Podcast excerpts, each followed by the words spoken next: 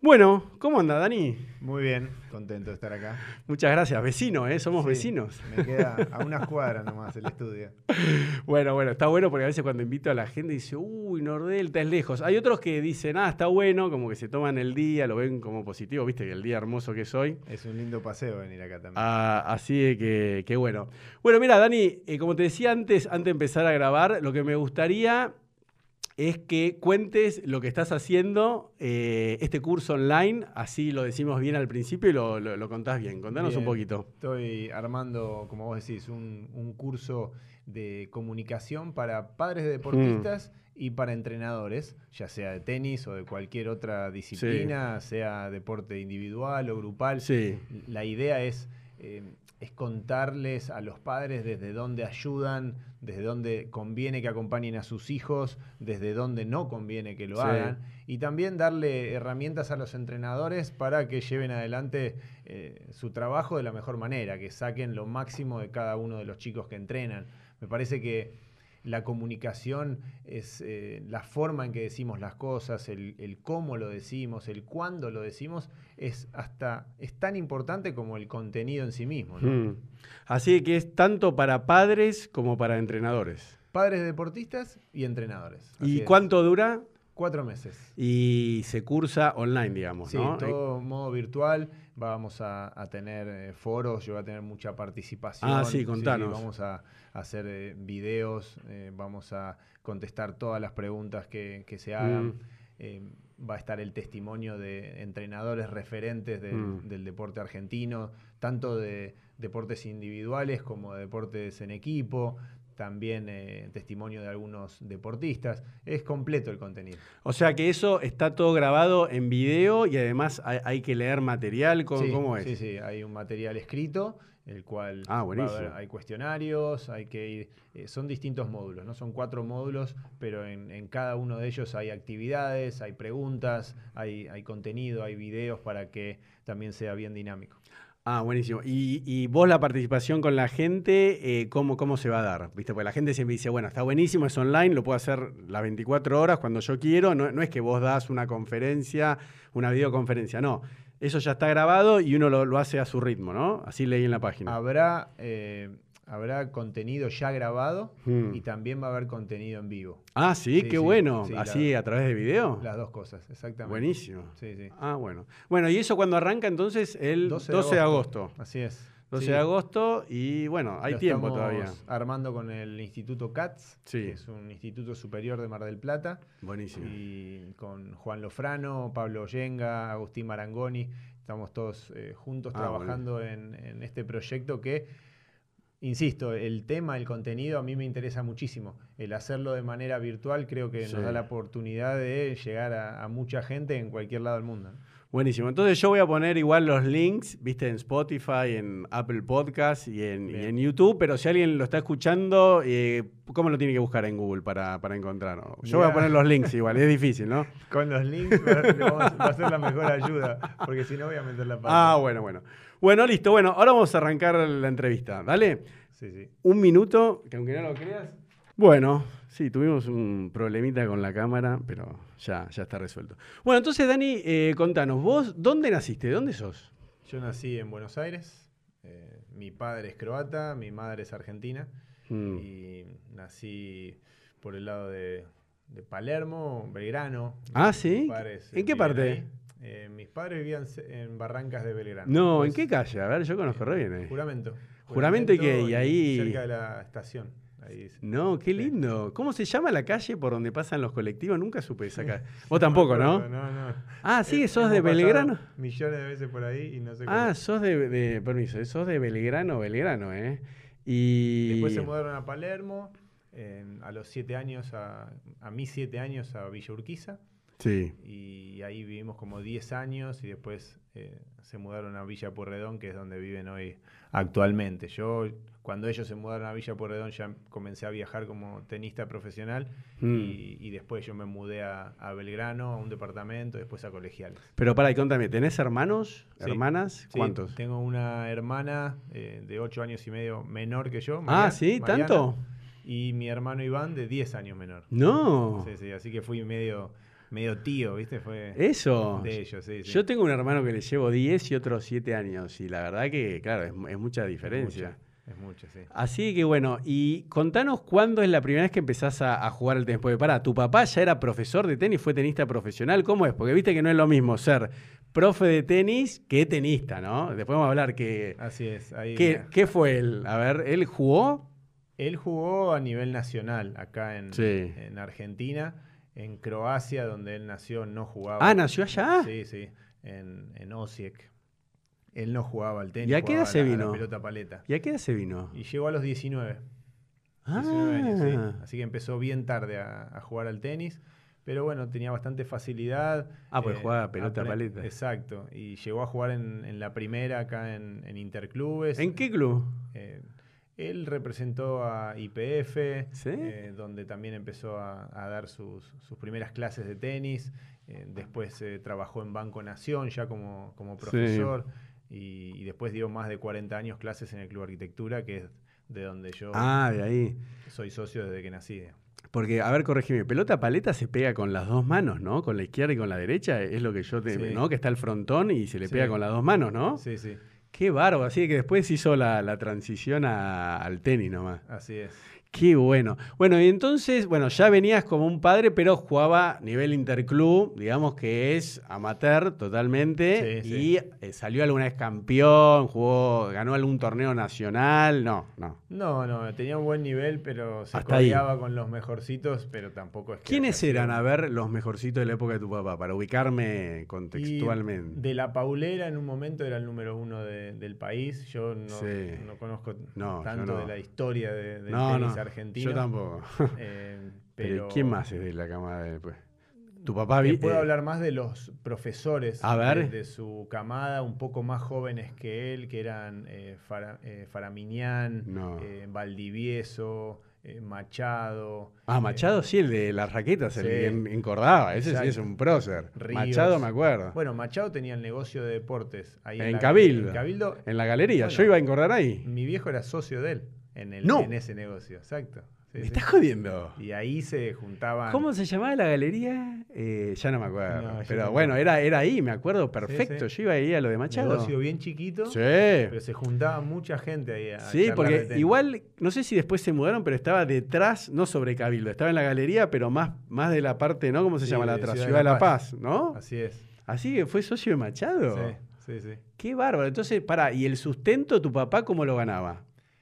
Cuando viene de, de Croacia, él al principio, bueno, trabajó de, de muchas Mm. cosas, hasta de Mm. albañil y, y después tuvo una empresa de, de pisos. Ah, sí. Después con esa empresa de pisos no le fue muy bien y en un momento le, le propusieron empezar a dar clases de tenis y él didijo que no, ¿cómo, cómo me voy a poner a dar Sí. clases yo, más allá de que jugaba muy bien?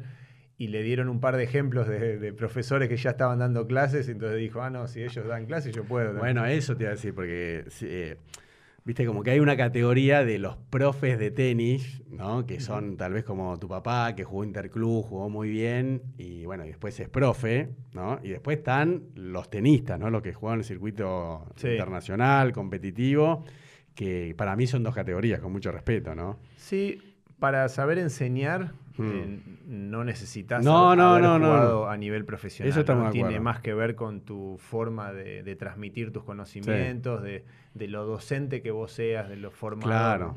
Eh, hay muchos jugadores que han tenido muy buenas experiencias y muchas experiencias a nivel profesional y que no saben enseñarle a un chico en su etapa inicial Sí. a jugar al tenis. Eh, no saben transmitirle Sí. lo que ellos han hecho durante tantos años. No, y aparte, bueno, en esa época de tu papá no existía, pero hoy en día ya hay academias de profesores. Por ejemplo, justo ayer, no sé por qué, eh, buscando así material tuyo, vi, no, no sé si vos lo conociste a Carlos Salum. eh, Sí.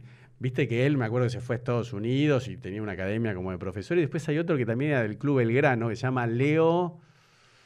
Ay, no me acuerdo, uno que era de Rulitos. Que... Leo Alonso, Leo Alonso. claro. Leo Alonso jugaba al cricket en el Club Belgrano y tenista era un mediocre total. O sea, eh, con todo cariño, si me está escuchando Leo.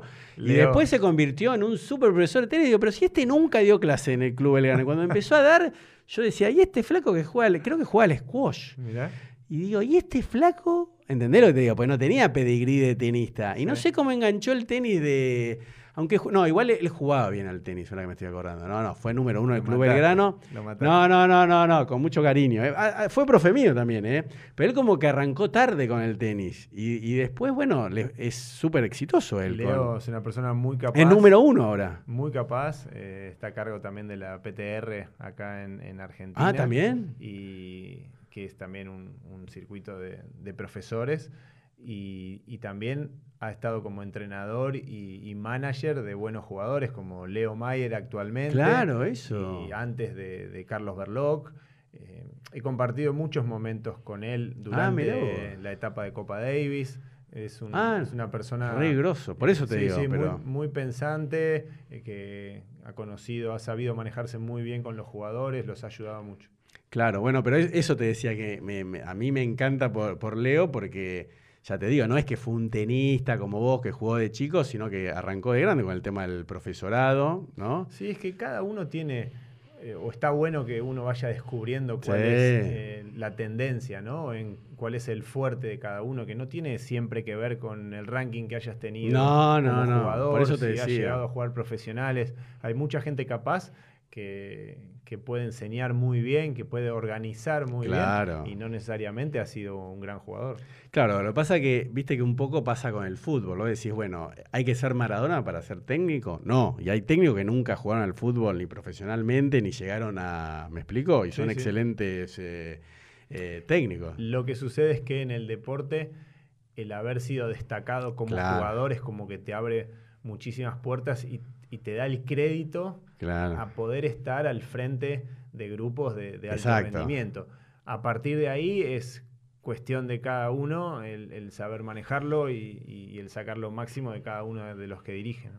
Bueno, entonces por eso, para, para contar cómo fue tu trayectoria, o sea, vos ya tenés un papá, profesor de tenis, ¿no? Porque a veces yo creo que eso se da, ¿no? Como que uno, yo por ejemplo cuando era chico decía, ahí, no, bueno, si mi papá nunca, por ejemplo, mi papá nunca jugó al tenis, entonces no me apoyaba, no le gustaba, yo me vestía tipo Andre Agas y me decía, sacate esa ropa fluorescente, las calzas abajo, ¿viste? Claro. O sea, no, no me apoyaba nada. No no te me- estimulaba lo. no, lo no, pero no solo que me nada, sino yo lo digo y él está enojado conmigo, tiene 78 años, pero yo lo digo públicamente. Él no me quería comprar la Prince Pro. Yo lloraba y me decía, no, juega con la Wilson de madera.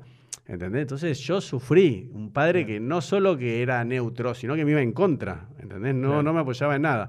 Entonces, ya tener un padre profesor de tenis es mucho más fácil, digamos, porque aparte eh, te criás con, no sé, como digo yo, viste, las pelotitas, las raquetas, las ves por todos lados Sí. y no, no es lo mismo. Sí, ¿no? eso tiene que ver ya desde tu casa con el estímulo, ¿no? Eso, ¿no? Eh, yo lo veía a mi viejo encordando las raquetas que en su momento se Mm. encordaban a mano, ¿no? con, la, con la prensa, con Mm. el punzón. Eh, era mucho más artesanal y yo veía el tiempo que se tomaba, Claro. cómo escuchaba el sonido de cada cuerda. Parecía que estaba afinando una guitarra. Sí. Y sí, ese, ese estímulo lo, lo tuve. Yo de, de chico en el, hacía mucho vida de club y en el club arquitectura jugaba al básquet. En, en- ¿Dónde en el queda? equipo Perdón, mini, en. Constituyentes Ibeiro.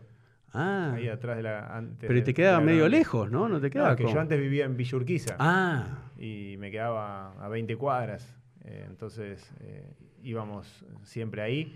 Mi padre trabajaba ahí, así que iba con él también y me quedaba todo, todo el día. Y después del- yo iba a escolaridad simple, Eso está. almorzaba y me iba al, al club toda la tarde y me volvía con él. Bueno, e- eso Pero yo. Yo sí. jugaba al tenis, eh, jugaba al fútbol, jugaba al básquet Ah, sí. en el club. Entonces, Todo.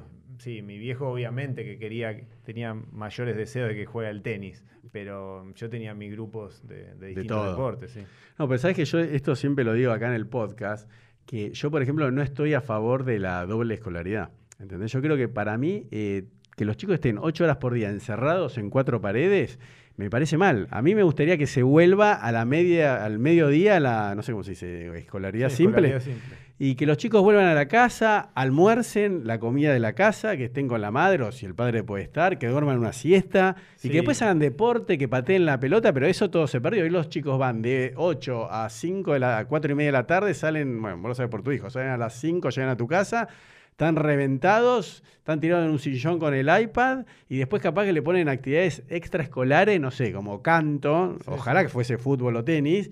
Y son, yo digo, son niños ejecutivos que están desde las 8 de la mañana hasta las 8 de la noche encerrados. Bien, pero me parece que la doble escolaridad está hecha para nosotros los padres. Ah, bueno, eso te iba a decir. Eso es por nuestra comodidad, porque hoy por hoy tanto la mayoría de las madres y los padres trabajan, entonces eh, los tienen que mantener mm. ocupados a los chicos. Yo opino igual que vos y creo que a partir de cierto punto, de cierta edad, si vos querés hacer una actividad y dedicarte a ella, mm. la doble escolaridad te quita muchas, muchas posibilidades.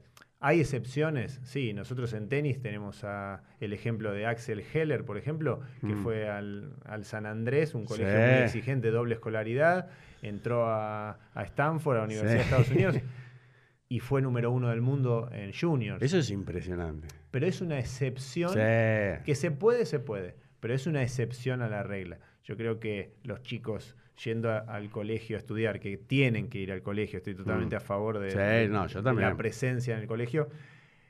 Tienen, si tienen toda la tarde para realizar una actividad, sea la que sea, pueden ser buenos en, mm. lo que decían.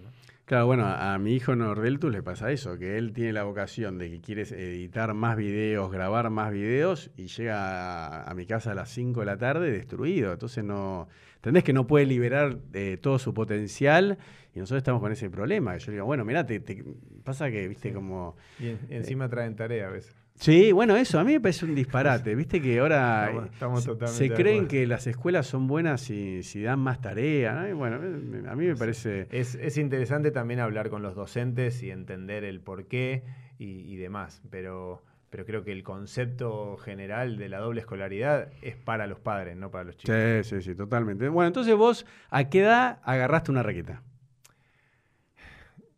Más o menos, no, Me dicen que aprendí a los nueve. ¿Tan tarde? Sí, tarde, encima con un padre profesor todos los días en el club, pero es como que empecé, me empezó a dar clases a los nueve. Seguramente la agarré antes, pero no, no tomaba clases. Porque sabes que yo leí un artículo en el New York Times que decía que hoy en día hay un concepto que hay que tener una estimulación muy temprana. No sé si sabías que hay, por ejemplo, eh, cassette, bueno, cassette no, una antigüedad lo que digo, hay MP3, hay música, no sé, lo que sea, que en MP3, para ponerle a la madre en la panza para que ya el bebé se le estimule el cerebro.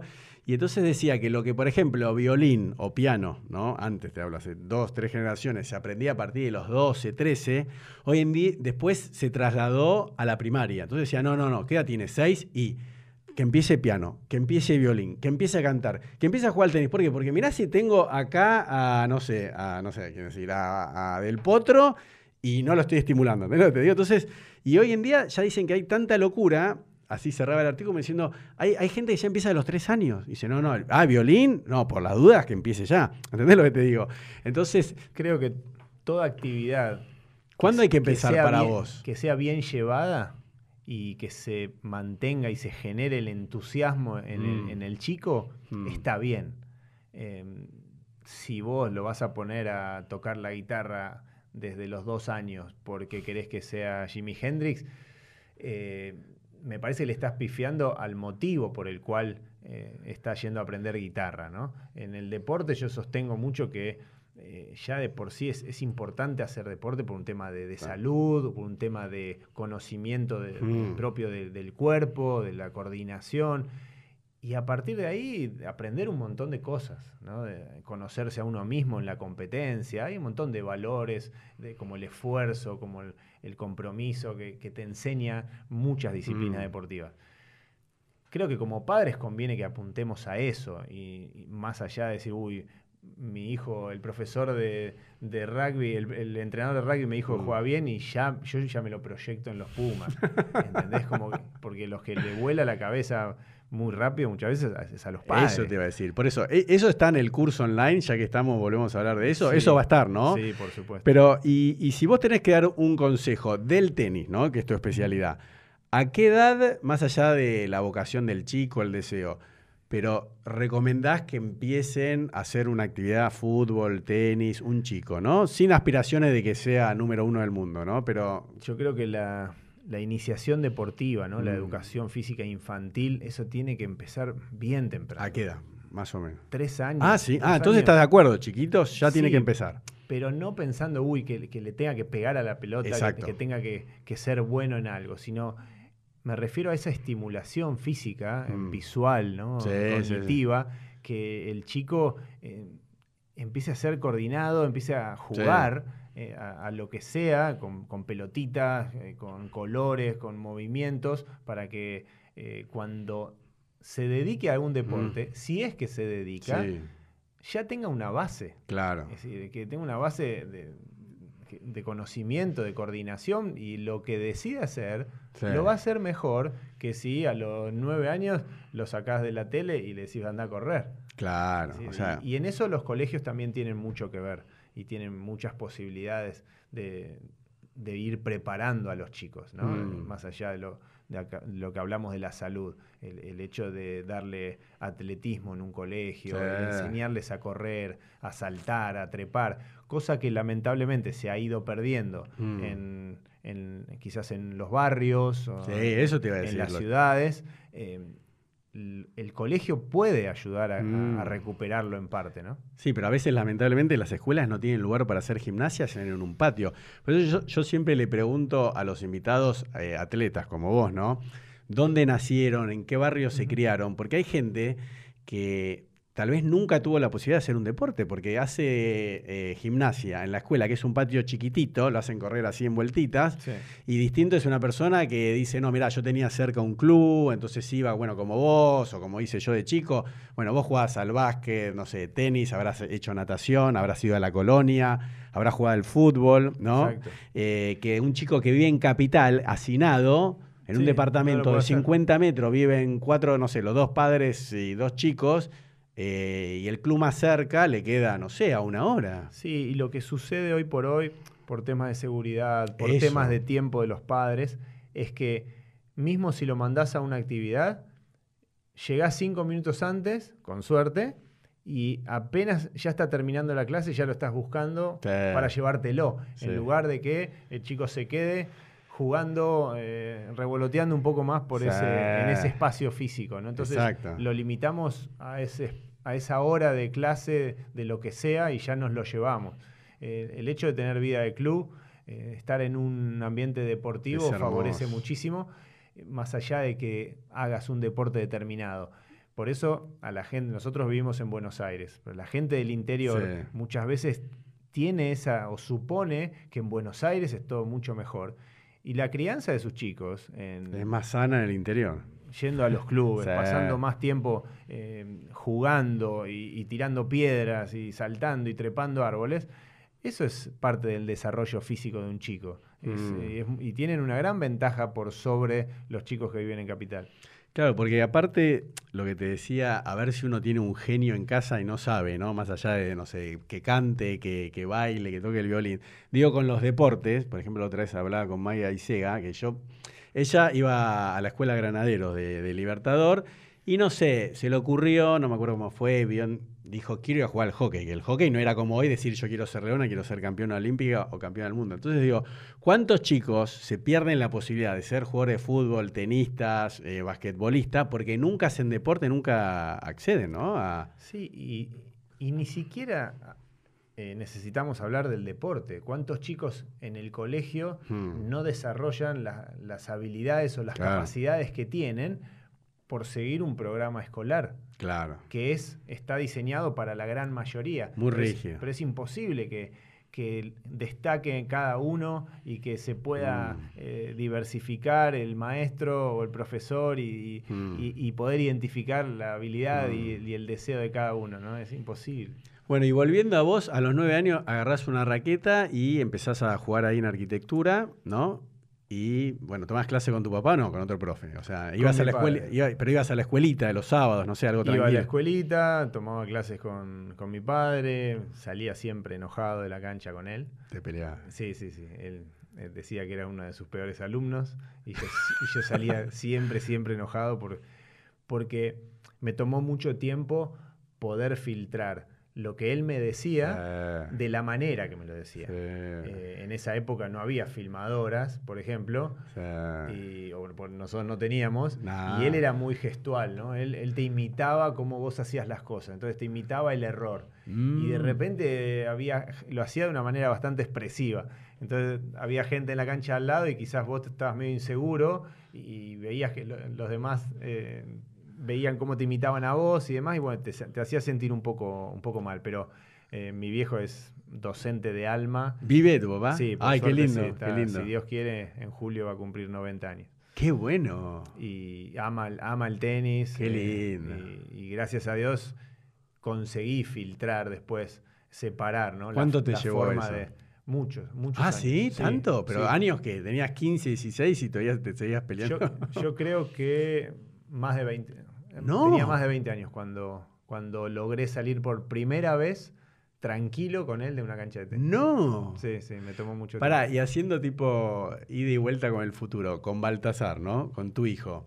¿Cómo es la experiencia? Yo te cuento, cuando yo me mudo a Nordelta hace seis años, mi sueño, yo te conté, iba al Club Belgrano de rugby y, decía a mi hijo, mirá, no lo puedo creer, tenés cancha de tenis, tenés un frontón. Yo jugaba en la pared de mi casa de Belgrano, compré la, el, ¿cómo se llama? El canasto de, pelota, le compré toda la ropa. Le dije, mira, ¿quién quieres ser? Nadal, Ferrer, le digo, pues tenés que elegir, o sos de Nike, o sos de Adidas, tenés que elegir, tenés que vestir, tenés que elegir la raqueta, y me maté. Me maté un mes y dije, no, no, no hago más, porque era llanto, grito, todo. Y... Tu viejo no te quería comprar la ropa, entonces vos le comprabas. Claro, claro, yo fui al revés. o sea, yo le quise dar todo y tampoco anduvo. Pero ¿y vos con tu hijo, cómo, cómo fuiste como padre, profesor? Las ¿Cómo sos? Las primeras veces que entré a una cancha de tenis con, con mi hijo o con mi hija, yo tengo una hija de 15 años, ah, Guadalupe, mi prioridad total era salir contento y que él saliera o, ella saliera contenta. ¿Por qué? Por todo lo que, por lo que yo había vivido, ¿no? Y eso eh, lo llevé adelante durante bastante tiempo y estaba muy orgulloso de, poder hacerlo. Qué bueno. Y, de a poquito, eh, como que me fueron tomando el tiempo. Y, y, había algunas veces que empezaba a perder la paciencia o que se me ponían rebeldes y no querían hacer lo que yo les proponía y ahí quizás yo no tenía tanto tiempo y tenía ponerle una hora o 40 minutos para jugar, mm. entonces quería hacer tal y cual cosa y no tenía la predisposición de ellos, entonces yo me, ponía impaciente o me mm. irritaba y demás, y empecé a caer un poquito en lo que creo que caía mi viejo conmigo. No. Sí, así que es muy interesante ese juego. Em, y hoy en día, ¿cómo estás en conclusión? Así, pues, hacemos la cuenta, la suma final, ¿cómo está con tus hijos? Entrena con otro. Ah, ¿viste? Al final no. Entrena con otro, pero las veces que, nos metemos en cancha juntos, en general son buenas, nos vamos. pero en general. En general, está bien, pero ya no es habitual. ¿A ninguno de tus dos hijos le das clase? No, Guadalupe está más inclinada al, lado del baile y demás. Toma su clase de tenis eh, pero a veces ni siquiera quiere que yo vaya a verla. y, a Baltasar lo acompaño a algunos torneos de tenis, pero eh, busco no meterme. Bueno, escúchame, y pará, y vos cuando, bueno, empezás a jugar al tenis, ¿no? Pues el otro vez vino Dani Miche y él decía, mira, eh, viste, tiene, creo que, no sé si tiene, sí, ah, cumplió 50 Dani Miche, viste, cumplió hace poco. Él decía que él se crió con la imagen de rock and rollera, de Playboys, de Bjorn Borg, de eh, ¿Entendés? No? Toda esa camada de McEnroe que era Vita Girulaitis, eran todos rockeros. o sea, vos te inspiraste en los de pelo largo, ¿no? O sea, también, ¿no? Vos tenías, los admirabas a esa camada, ¿no? ¿En la tuya? Sí. Yo siempre hubo mucha gente que respeté y mm. que, respeto mm. y, que voy a respetar, pero nunca me inspiré en nadie. ¿No? No, nunca tuve. ¿Cómo es eso? Nunca tuve ídolos. No. No, no, sabes. ¿Sabes que no? Nunca tuve un ídolo. Vos sabés que yo de chiquito, por ejemplo, en el Club Belgrano, me gustaba llevarle el portarraqueta, ¿viste? De cinco raquetas. Yo tenía nueve a lo de 16. Le, llevé, le, cargaba el agua de tenis en el tubo de pelota.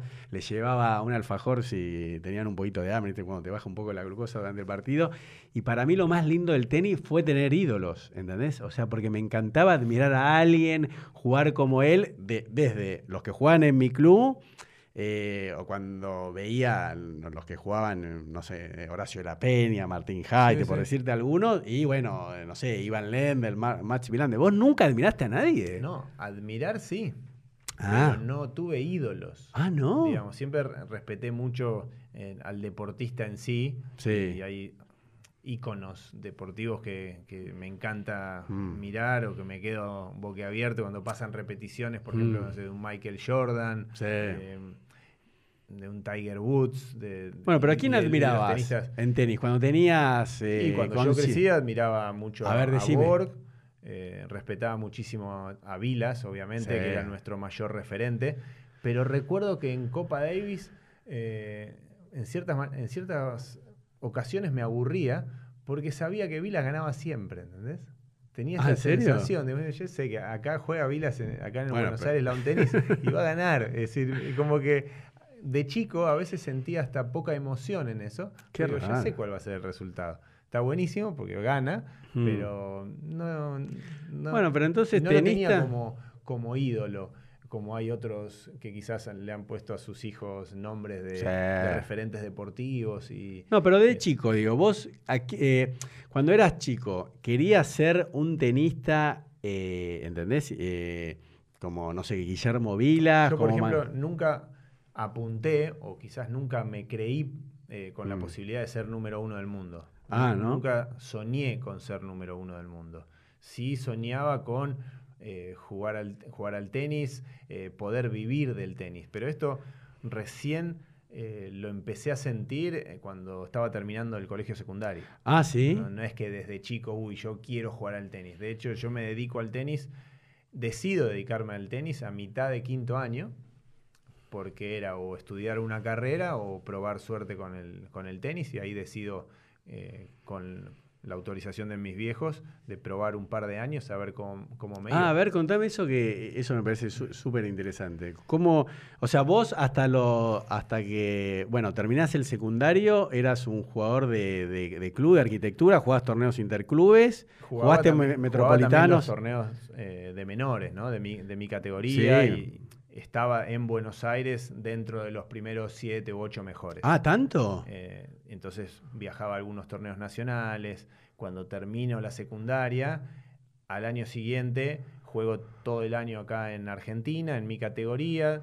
Termino como número uno de, mi categoría y a partir de ahí, al año siguiente, empiezo a viajar en ¿Para qué edad profesionales. ¿Qué edad tenías? 18. Para, ¿y terminaste en qué categoría número uno? Juveniles, lo que era. Ah, sí. Sí. Ah, no, pero para, contame eso, porque, para, ¿cuándo te diste cuenta que jugabas relativamente bien? O sea, ¿en qué categoría, no? Yo que jugué al tenis, eh, te, empezaste a destacar y decir que estabas dentro de los primeros 10 nacionales? Tan... No, de Buenos Aires. bueno, de Buenos los primeros 8. ¿Pero de qué edad? ¿De menores? En eh, menores estuve, pero después. Eh, en cadetes no tanto, y después en juveniles sí. En juveniles estaba más destacado ya a nivel nacional. ¿En serio? ¿Juveniles es para, para recordar? 17 y 18 años. ¿Ahí ya estabas a nivel nacional dentro de los primeros 10? Sí, sí, sí. Ahí sí. Obviamente que dentro de mi categoría, los que eran mucho mejores ya no jugaban en los torneos nacionales de la categoría. Claro, ya estaban en ese momento estaba... Eh, Javier Frana, Cristian Mignuzzi, ah. Guillermo Pérez Roldán, Franco David. Eso te iba a decir, vos sos... Esos ya estaban jugando a nivel profesional. Claro. Y yo todavía estaba jugando en la categoría que me correspondía, pero todavía no había salido del país a jugar. Mm. Por eso.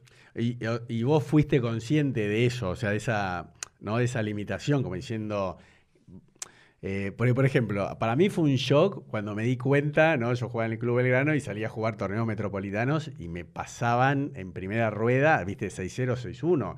Yo decía, pero es que tengo que entrenar más. viste que yo veía a algunos que dejaban la escuela. Y decían, no, ese porque dejó la escuela. Viste que en mi época era así. Ese va a una escuela del Estado, entonces va a mediodía. Pero uno rápidamente, cuando sale a jugar metropolitanos o nacionales, te das cuenta en dónde estás parado.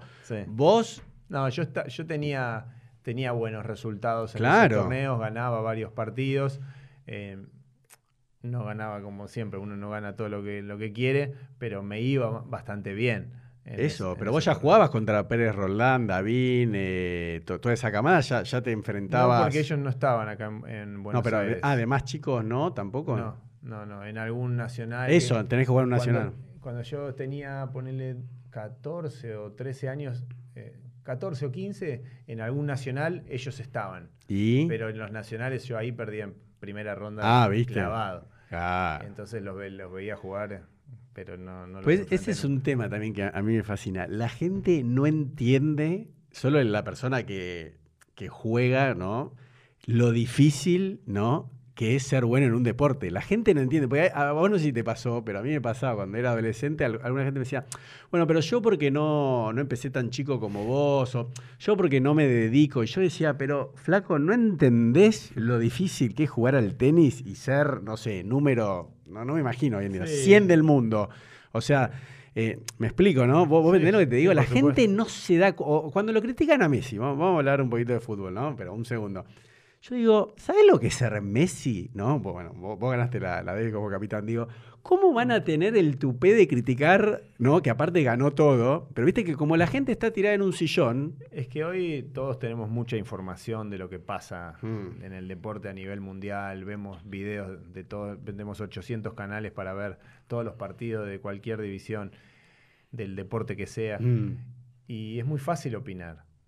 El, el tema es que hay una- y no solo en el deporte, es muy fácil Eso opi- opinar de cualquier cosa. Bueno. Y creo que de la mayoría de los temas que opinamos, no tenemos ni idea. Exacto. Tenemos, tenemos un deseo, tenemos Ah. una idea de cómo nos gustaría que fueran las cosas, Sí. pero en general no sabemos a lo que se enfrenta la persona que está ahí. Y- ni te hablo de deportes, ¿eh? te puedo hablar de un gobierno, de, de lo que sea. Que no es que el que está ahí no quiere hacer las cosas bien. Lo que pasa es que el que opina desconoce todas las trabas que hay para poder hacerlo como quisiera. Entonces, y creo que en el deporte es lo mismo. Yo no, la gente que opina así eh, tan drástico, tan Sí. autoritario sobre un deportista destacado, automáticamente creo que o está distraído o, o no lo puedo respetar a esa Claro. persona. Porque eh, el hecho de, de- de criticar a jugadores que, no sé, de la- de la selección argentina, que han Sí. errado algún par de goles importantes y que son súper exitosos en, en su carrera, eh, tratarlos de, de burros, de... Aparte, como si lo quisiesen hacer a propósito, que se van a errar un gol a propósito. Vos hablabas de un número, ¿no? Ser el 100 del ranking el. WTA en mujeres o varones en el mundo. Es decir, que cada uno también mire un poquito para adentro y en qué lugar está en su actividad a nivel mundial. Claro, eso es lo que te digo. Eh, algún abogado Sí. o algún arquitecto que sea el número 100 del mundo, eh, debe ser bastante difícil. ¿no? Bueno, entonces a- arrancás ahí, o sea, vos comparado con tu camada, como que ya ellos ya estaban jugando challengers, ¿no? O sea, ya estaban más profesionales Sí. y vos todavía estabas jugando acá, te destacabas como juvenil y entonces me contabas cuándo, eh, no sé, tus padres te dijeron, bueno, ¿qué vas a hacer, nene? Eh, ¿Vas a estudiar? ¿Vas a trabajar? Siempre tuve la oportunidad de elegir. Ellos hicieron un, gran esfuerzo económico para, para que yo pueda iniciar mi carrera profesional. También fui ayudado por el Club Arquitectura y, muy, pero muy de a poco eh, me fui insertando en el circuito profesional. Bien, bien de a poco. Pero eh, sin tener sponsors, eh, sin tener patrocinios, entonces era bien a pulmón, era juntando dinero en torneos acá por eh, en- dentro del país o, o en Francia para poder costear un, to- un circuito satélite, lo que era en ese Mm. momento eh, los primeros torneos profesionales en, en otros países, después consiguiendo interclubes para poder... eh, Pagaban un, ¿no? Sí, un sí, poquito sí, pagaban. pagan, Acá en. Argentina hablamos, ¿no? no, no, eh, de afuera te digo. Yo jugué en Brasil, ¿no? nueve- Pagan bien. Nueve años en Holanda. Ah, en Holanda. Sí, ah, nunca en escuché eso. Holanda eh, me dio a mí la, pos- la posibilidad de saber que me volví a Argentina después de mi segundo año de, de mucho esfuerzo, de- sabiendo que iba a volver a viajar. Nunca lo escuché. ¿Holanda nueve años? ¿Y cuánto duraba la temporada de interclubes que jugaba? Cuando jugaba en intermedia, ¿Singles o dobles? Single, doble y doble mixto. No. En el mismo día. Sí, tres partidos en un día. Nunca escuché Holanda. Sí, y la intermedia duraba como siete domingos. Era bien largo. Bueno, pero. Y después, si pasabas a primera, eh, duraba dos semanas. Está bien, pero siete domingos consecutivos. Sí, había uno que no, por ejemplo, se te iban dos meses. Bueno, pero está bueno, porque dos meses ibas, jugabas, ganabas plata y eso te servía para financiarte. Sí, y entre medio buscaba jugar algunos torneos más y de a poco eso me fue dando la posibilidad de, seguir viajando y de ir mejorando en el, en el ranking, un pequeño respaldo económico que me podía me daba la oportunidad de planificar los torneos a donde quería ir. Pero explica muy resumidamente, ¿no? Cuando vos decís necesitas sponsor, ayuda económica, pues la gente no entiende, dicen, ¿qué tenés que? ¿Vos querés jugar al tenis? Porque la gente no entiende, ¿qué, es eso? Y el tenis es costoso. ¿Por qué? Porque si lo jugás a nivel nacional, mm. eh, ya Argentina es muy grande. El hecho de ir de un lugar al otro, quedarte en hoteles, las comidas, los transportes, es caro si eso lo pensás en viajar mm. dentro de Sudamérica o a Estados Unidos o a Europa, los costos aumentan muchísimo. Exacto. Nuestra situación económica siempre ha variado muchísimo, entonces hubo épocas en las cuales era mucho más difícil viajar que en otras. Claro. Eh, en la época del 1 a 1 no es casualidad que hayan salido los mejores equipos de básquet, eh, los mejores tenistas, es decir, eh, mejores voleibolistas, es decir, el hecho de tener los recursos para poder viajar, para poder codearse con los deportistas a nivel internacional que uno necesita y todo, eh, la economía influye. Entonces, hace falta dinero para poder viajar, por ejemplo, a Europa, poder quedarse en, los hoteles, en, pagarse las comidas y estar varios meses jugando era un esfuerzo muy grande en, ese, en esa época. Porque para entender eh, y entienda la gente, o sea, vos eh, una vez que jugás la quali y ya clasificás, ya en primera ronda por perder, algo te pagan, ¿no? Mil euros, dos mil euros, depende del torneo o nada. Mucho menos también. Mucho menos. Depende, porque en los primeros torneos profesionales, lo que son los mm. Woman Circuit o los, o los Futures, eh, por ganar el torneo, quizás podés llegar a, ganar mil dólares, mil quinientos ah, dólares. Por ganar el torneo, tenés que ganar unos cinco partidos para eso. Mm. Así que en primera ronda podés llegar a cobrar 100 dólares. Ah, muy poco. que, eh, que eso comparado a los gastos que vos tenés es siempre a pérdida. Claro, y aparte... Tenés que ir subiendo de nivel de torneo para que se empiece a dar vuelta, ¿no? Que, que, por lo menos no pierdas y que de a poco vayas pudiendo ganar dinero eh, que lo que ingrese sea mayor a lo que vos gastás por viajar. Claro, por eso los europeos, por ejemplo, tienen una ventaja con los eh, sudamericanos porque ya viven ahí y Europa es, puedes ir en tren, ¿no? Eh, eh, sí, y una vez que perdés, te podés volver a tu casa, dejas, de, gastar. gastar. Tiene sus ventajas. Por otro lado, nosotros tenemos la ventaja de, de que al estar tan lejos y saber que no te podés volver a tu casa, se desarrolla un instinto de, lucha, de pelea, que quizás cuando tenés las cosas más fáciles no lo haces. Claro, como me contabas antes de cuando sabés que te tenés que ganar el club, seguís jugando. Claro, poníamos el ejemplo, nosotros vivimos en un barrio cerrado, con cancha de fútbol, con cancha de tenis, con pileta, con, club, con clubhouse. Está vacío. y con quincho, bueno, muchos espacios físicos ideales para que los chicos jueguen y sin embargo no se ve el movimiento que normalmente se ve en un club. Mi eh, hipótesis es que tiene que ver con que cuando vos vas a un club y sabes que llegás a la mañana y te vas a ir a las 6, 8 de, la noche, te vas a tener que quedar y te la ingenias para pasarla bien. Dentro de un barrio, cuando tu casa queda a dos cuadras, el momento que te aburriste, te fuiste.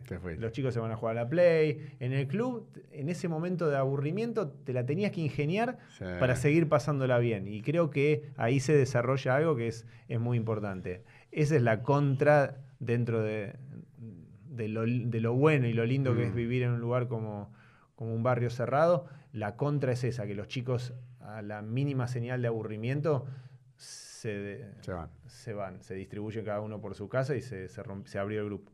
Bueno, y entonces, volviendo a vos, estás eh, ya tus padres, ahora se entiende, tu papá tiene que hacer, te dice, está bien, no hay problema, no estudies, no trabajes, dedícate al tenis, yo te voy a ayudar a, viajar, tenés que empezar a, viajar por el mundo, y vos ya jugás eh, singles y dobles, ¿no? Hacías eso de Holanda, lo hiciste nueve años, de que los 18, 19. Sí, desde los 20 que hasta los 29, sí. Bueno, y dedicado absolutamente al tenis. Sí. Full, full. Sí, eh, yo lo hice de manera bien responsable. eh, aprendí mucho a valorar también la- los recursos, ¿no? Porque eh, el primer viaje hice cuentas y que para poder quedarme, por ejemplo, cinco meses en Europa, yo tenía que gastar eh, 25 dólares por día. Ese era mi presupuesto. Esos 25 dólares incluían transporte, incluían hotel y comidas. Nah. Por eso, tenía que hacer magia. ¿Y cómo? Y bueno, en esa época, en el 87, era un poco más barato, pero me acuerdo. eres un mochilero, ¿cómo viajabas? y vivíamos en pensiones. Eso, ¿no? eh, no había cero posibilidad de, de comer algo fuera de, las- de las comidas.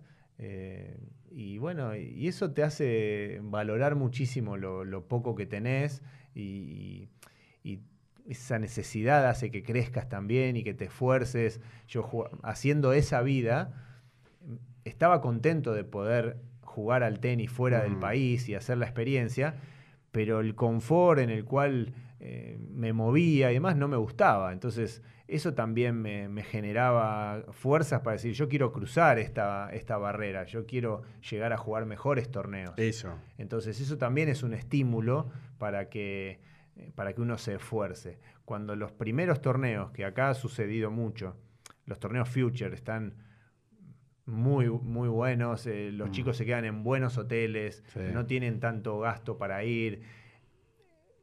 Corremos el riesgo de que los chicos se acomoden ¿En y- serio? y se sientan cómodos en ese nivel. Ah, mira Y- vos. y- y se crean tenistas profesionales jugando futures. Y es solo el primer paso. Eso no es ser tenista profesional. Uh. Tenista profesional es cruzar esa, esa etapa y poder jugar Challenger, poder jugar ATP, poder jugar Grand Slams. Eso es ser un tenista profesional. Suena duro. Eso te iba a decir. No, no es simpático lo que estás No, diciendo. suena duro, pero, pero es, por el, es por el bien, es, eh, es por mentalizar bien a, a un chico que se, que se quiere jugar y se quiere eh, lanzar a, a la carrera de tenista profesional. Eh, es solo el primer paso.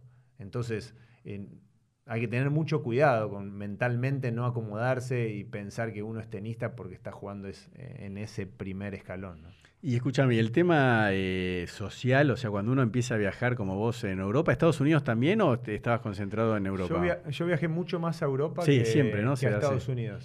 Sí. Eh, uno está solo, ¿no? ¿No tenés familiares, no tenés amigos? ¿O se arma un grupito así de tenistas que andan dando vuelta como mochileros por los hoteles del mundo de españoles, argentinos, uruguayos, austríacos, no sé? Sí. ¿Cómo es eso? Volvemos al tema de los recursos. Muchos chicos desde sus etapas juniors hasta que terminan de jugar, sin importar al nivel que hayan llegado, siempre viajaron con un entrenador. Ah, eso ya es un lujo. Bueno, pero hay muchos que se pueden dar ese lujo, ya sea porque tengan sponsors o porque los padres tengan los recursos para hacerlo. Y es lo ideal, ¿no? Mm. Para, para poder eh, aprovechar cada torneo.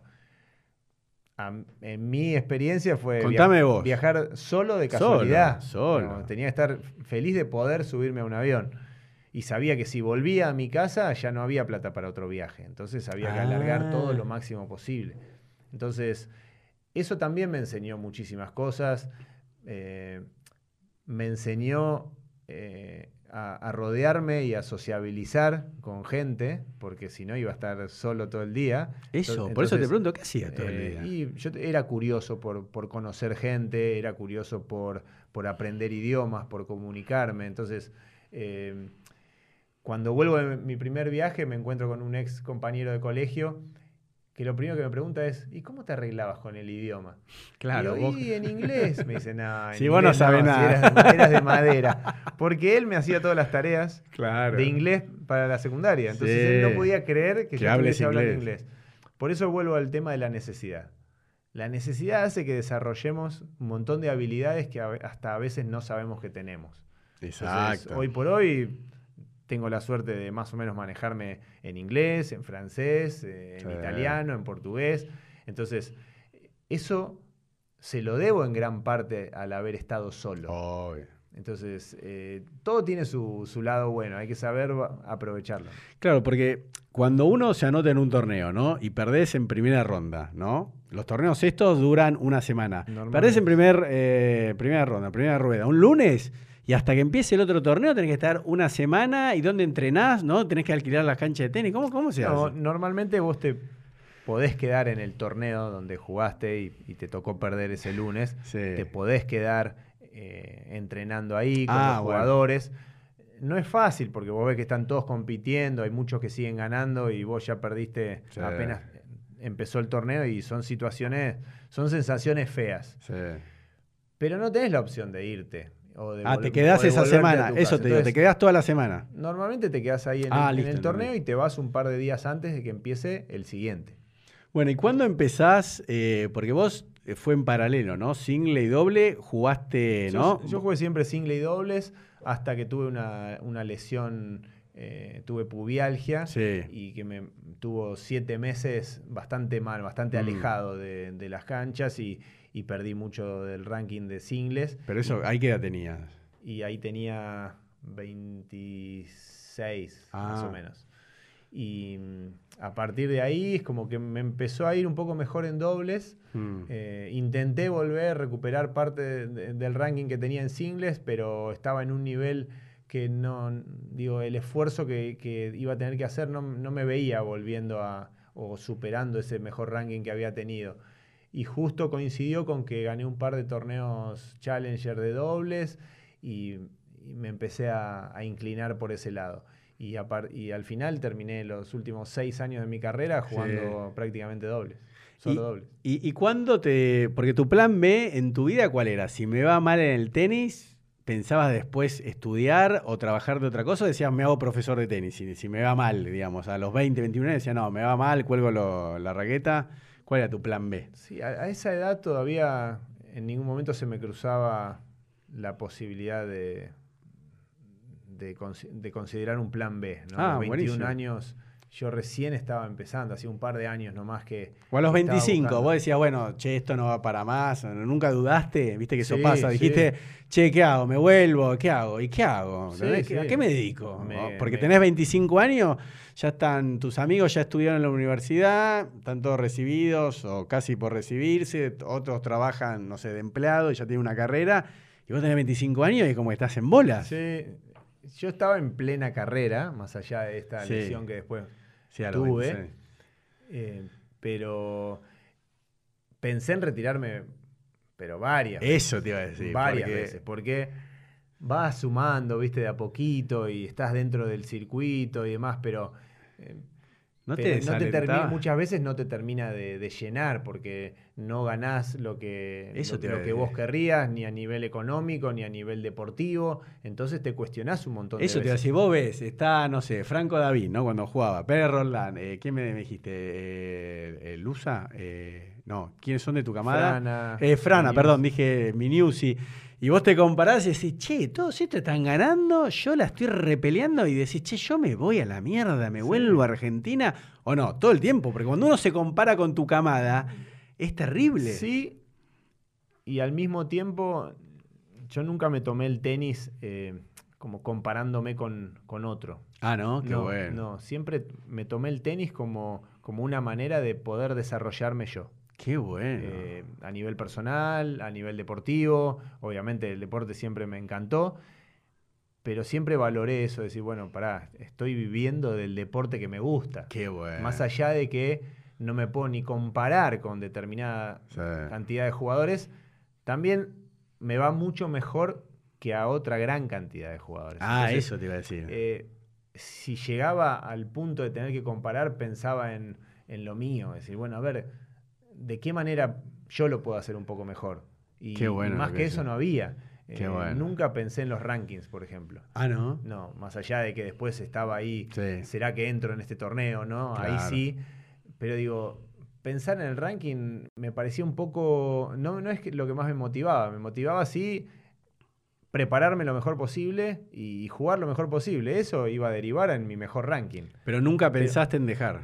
En, Sí, eh, sí, sí, en retirarme pensé un montón de veces. Pero joven, digo, a los 23, 24, no, no, 26. todavía no, pero Ah. a partir de, de la etapa que empecé a jugar solo dobles y demás, que Mm. por momentos me parecía un poquito aburrido, pues yo siempre estaba acostumbrado Eso. a jugar los dos, eh, me lo cuestioné varias veces, pero laboralmente era mi mejor opción.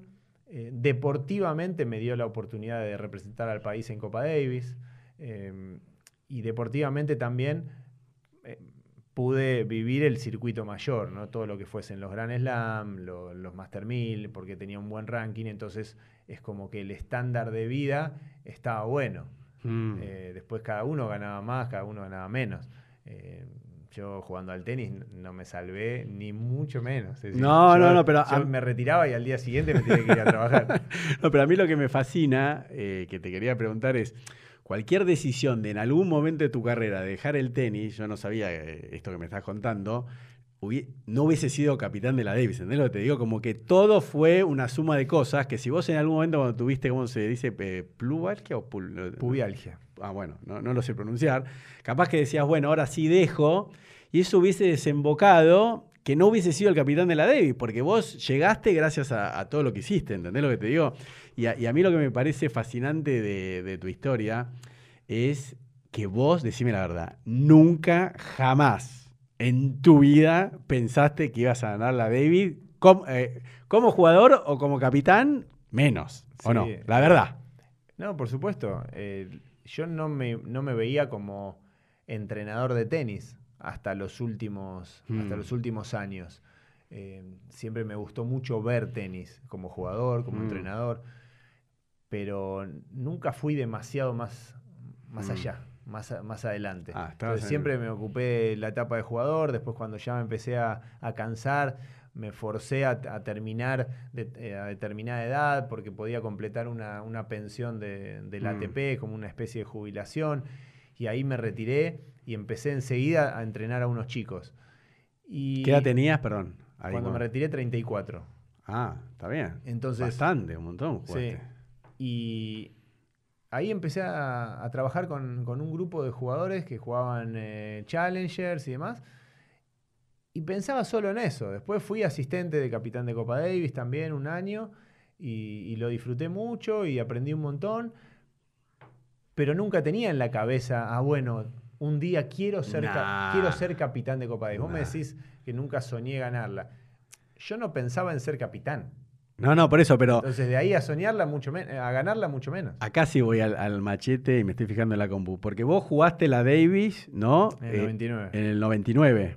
Una serie, sí. Una serie nada más, ¿no? Correcto. ¿Y ahí ganaron o perdieron? no, perdieron la, serie con Ecuador. Sí. Con Andrés Gómez. Nada. Pero fue la única vez que jugaste la Davis. Porque vos tal vez ahí podrías haber dicho, bueno, capaz que yo ganar la Davis, ¿realmente te lo imaginaste como jugador de doble? No, porque en la época que yo jugaba dobles y que me estaba yendo bien, eh, esta, era la época de la Legión. Y en la Legión había muchos. ¿Vos, eso te iba a ¿Vos sos de la época de la Legión? No, yo soy más grande. Eso te iba a decir. Pero yo jugaba dobles. Ah, y agarraste eh, una época entonces. Y yo, cuando, cuando estaba la Legión y ganaban todos los torneos, yo, yo jugaba. Para la Legión es, digamos, para todos los que nos están viendo y escuchando, ¿cómo forma el equipo? O sea, de la Legión, ¿te referís a quién? ¿A, a, Coria, Nalbandián, Gaudio, ¿no? o sea, toda esa camada. Pues Gaudio, Puerta, Acasuso. Eso, eso es la legión. Claro, Chela. Porque también la, otra vez hablaba de que siempre estaba como, bueno, siempre lo dijeron, estaba la legión, que eran los, los tenistas estrellas, y te lo digo con mucho respeto a vos y cariño, y después estaban los laburantes, que no eran los que estaban en la legión, que ganaban los grandes premios, ¿no? Que sos vos, te lo digo, está bien, ¿no? Te lo digo con respeto y cariño, vos sos un laburante del tenis, porque lo mismo, no, pero viste que lo mismo pasa en el fútbol, Messi gana 30 millones de euros por año solo de contrato, no sé, 20 millones más de publicidad, gana 70 millones de por año. Pero después acá vos vas, inclusive, no sé, un jugador de Lanús o de Racing. o de... es jugador profesional, pero, es un laburante. No se puede comparar con. Pero entendés lo que te digo, es un labur... Vos fuiste toda la vida un laburante del tenis. Así es. ¿O no? Así es. No, no es que si no gané 10 palos en premio. No, no, no. No, no, por eso. Bueno, pero ¿cuál fue tu, tu mejor época? Eh, o sea que ya ahí empezaste a ganar plata jugando singles, llegaste, ganaste un montón de finales de, Ocho, creo, ganaste ocho finales. Ahí sí. De dobles. De dobles, por eso te digo. Eso sí ya te dio la satisfacción y podemos decir que ahí. Sí, te, da la satisfacción y te da el respaldo para poder seguir haciendo el, eh, la carrera, para poder mm. eh, invertir en, algún mm. departamento o ese tipo de cosas. Ah, mirá qué bueno. Pero no. Insisto, a los laburantes, como decís vos. Sí. Es decir, tenés que tener la suerte de poder ir ahorrando de a poquito, ¿no? Y para, para poder este, ir mejorando tu, tu nivel de vida.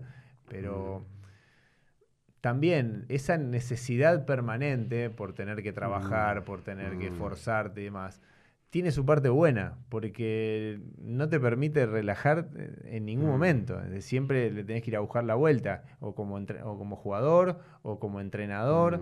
Eh, siempre tenés que estar ahí buscándole el, el trabajo, buscándote la, la manera de vivir. Claro, porque uno es como que a mí me pasaba de chico y lo digo sin vergüenza, pero yo dije, ah, no, no tengo el talento, listo, no juego más al tenis. Si no voy a ser número 10 del mundo y no me da el talento, dejo, ¿entendés? Y vos me estás enseñando que no, que vos siempre dijiste, bueno, hay que laburar, hay que viajar.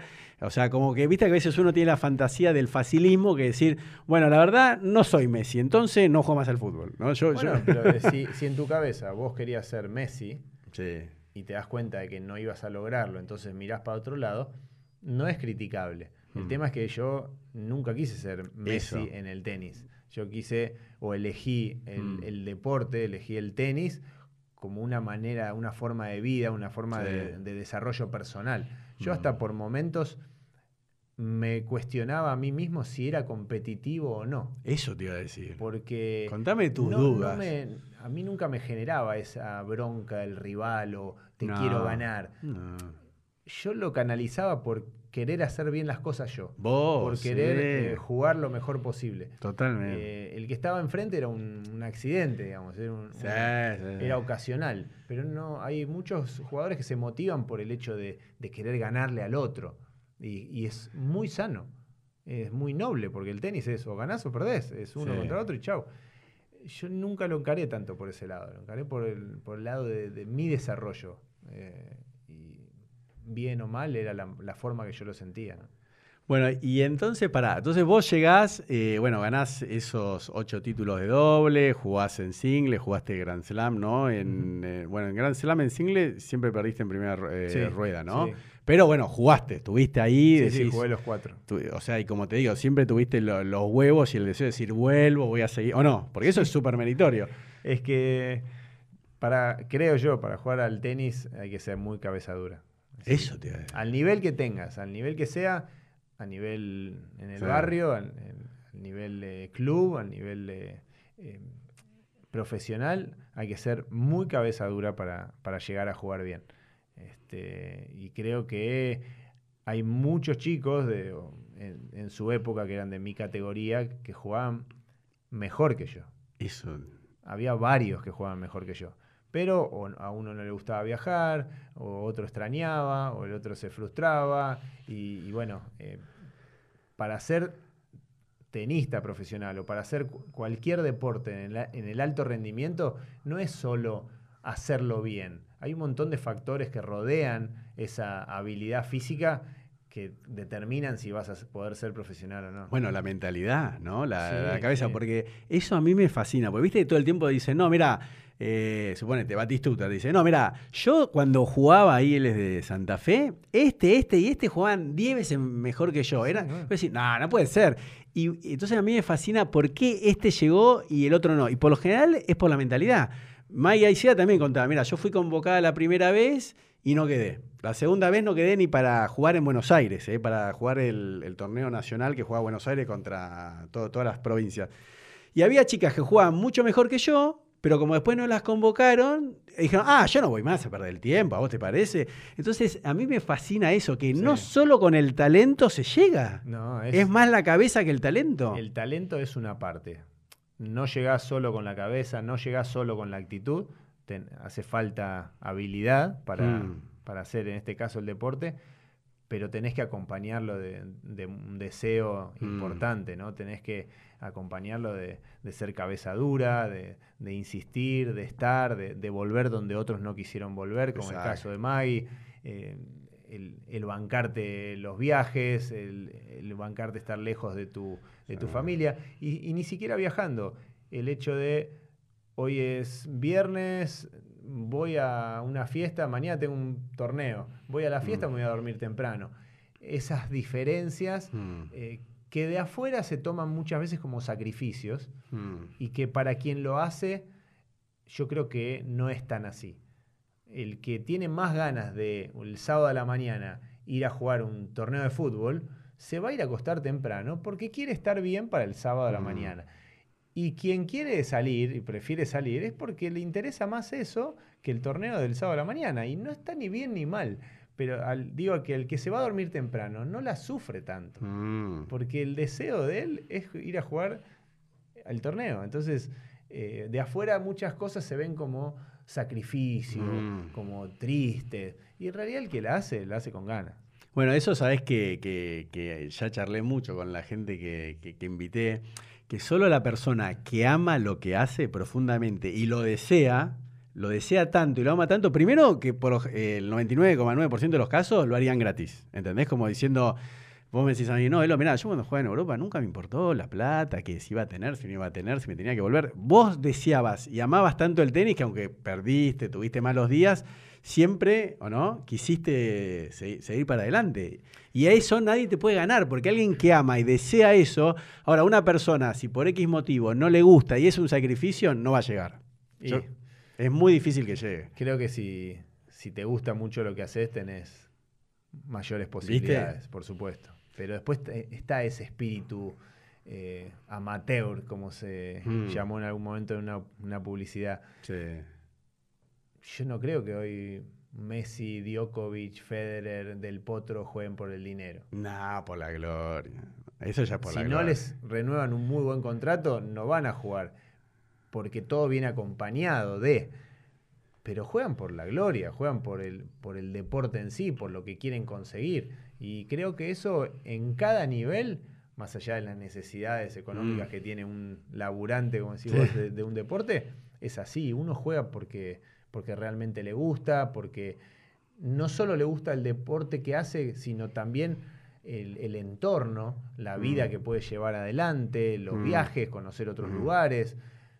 Uno dice, bueno, sí, estás viajando, estás solo, bueno, pero si te va un poco mejor, también tienes la oportunidad de llevar a tu familia a lugares que si no viajaras no podrías hacerlo. Es decir, tampoco es para tirarse y, ¿no? Eh, culpa o carga, o sino Mm. pensando, uy, pobre los jugadores de tenis que viajan. Es rutinario el viaje, por supuesto, pero también te abre oportunidades que si, si, no, si no viajaras eh, haciendo tu profesión no podrías.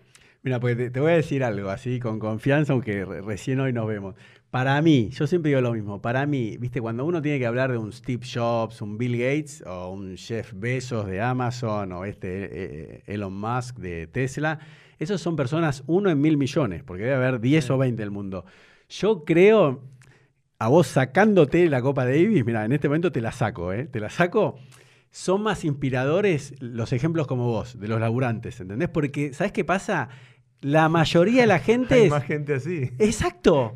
Entonces, a mí, yo cuando este, hago, hago el podcast, es como que, y es lo que quiero transmitir a la gente, y lo que a mí siempre me motivó, a mí siempre me motivó el caso que es más alcanzable, que es Claro. normal, porque me lo puedo aplicar a mí. Cuando vos me decís, no, porque Steve Jobs, Bill Gates, digo, pero ese es uno en mil millones. Entonces, capaz que un tipo laburante de una pyme inspira más a otra gente con su historia de vida, como vos, que diciendo, mirá, yo iba a los torneos, estaba en Europa, hacía los interclubes en Holanda, todo, que eso un chico puede decir, ah, está bueno, yo quiero ese modelo, porque no me da el talento, o si algún día me lo da, pero, porque si no es como me pasó a mí, yo dije, ah, no, no puedo ser eh, Agassi, no puedo ser Iván Lende, listo, dejo todo al carajo, porque no Sí. tenía otro, otro referente. Pará, y entonces contame esto, entonces vos a los 34 años... Ya nos contaste por tu forma de ser, estabas súper satisfecho, decís, bueno, cierro, ¿no? Y ahí, ¿qué decís? ¿Me voy a ser entrenador de, de- de jugadores de- del circuito profesional o decís, vuelvo a ser entrenador de club? ¿Qué es lo que Yo pensaba? todavía tenía buen ranking de dobles. No tenía ya tanto interés por, por Mm, jugar. Sí. Pero justo en ese momento se presenta la oportunidad de armar un grupo de jugadores profesionales que estaban arrancando ya o jugando torneos Mm. Challenger, tenían un lindo nivel, pero estaban medios verdes todavía. ¿Quiénes son, por ejemplo? Eh, Juan Pi Guzmán, eh, Ignacio Irigoyen, Gustavo Marcacho, que, que, bueno, fue después entrenador de, de Pico Mónaco. Mm, Em, Diego Veronelli, que también trabajó muy bien con, con jugadoras mujeres eh, extranjeras. Y mm, Federico Brown también, que de, de acuerdo a sus posibilidades económicas, a algunos torneos me podían llevar y a otros no.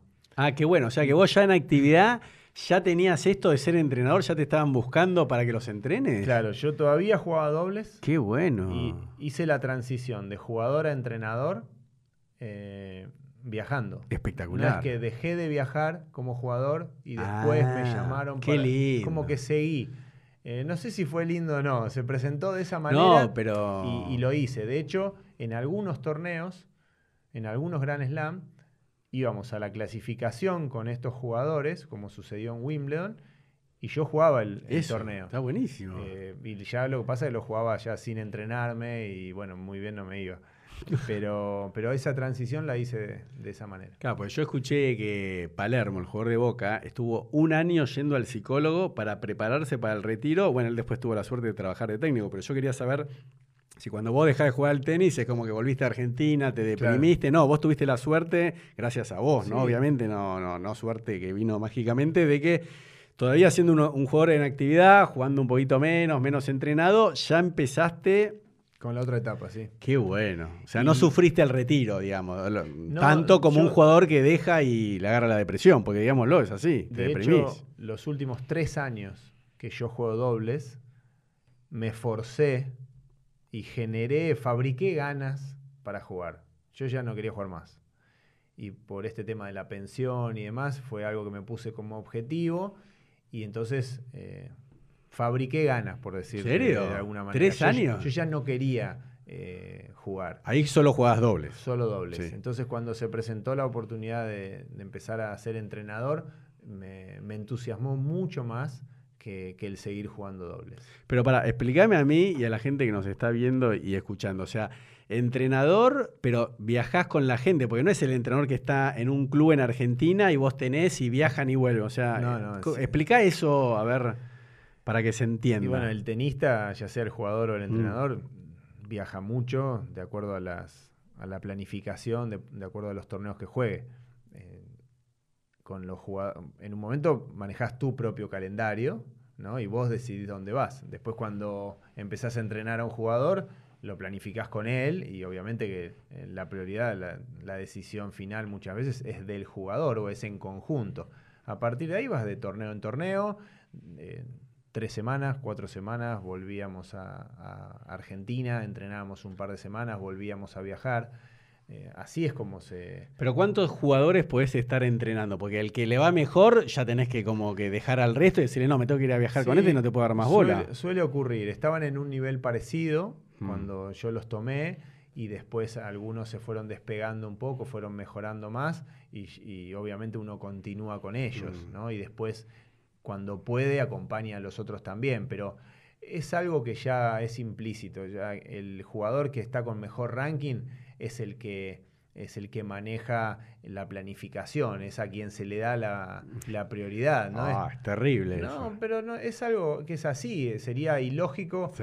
que se maneje al revés, que se vaya al torneo eh, menos bueno con el jugador de menos ranking. Eso, eh, la prioridad la tiene quien mejor ranking tiene en un grupo y a partir de ahí, cuando ese jugador no está en competencia o, o en algunas semanas de esa gira, se, le, se puede pactar de darle prioridad a los, demás, a los demás. Pero si no, se arma así. Bueno, entonces dejás de, de- te retirás de doblista, empezás así, como explicabas, de, entrenador. ¿Y a quién entrenabas ahí ya full time? O sea, A ¿quién los jugadores que te nombré, Juan, Estos- Juan Guzmán, No, Fede. Brown, Marcacho, Irigoyen, Veronelli. Eh, Bueno, que esos no llegaron, digamos, a, a tener un nivel. O sea, sí, son jugadores que han ganado títulos Challengers y demás, pero sí, no llegaron al, al circuito mayor. Eso, porque vos, por ejemplo, a Casuso, eh, vos lo entrenaste, ¿no? O sea, ¿cuál es el primero que entrenaste eh, ya de que está dentro de los 100 del mundo? A Casuso. A Casuso, Sí. E- ese del fue- 2004 hasta el 2008. de 2004 a 2008. Sí.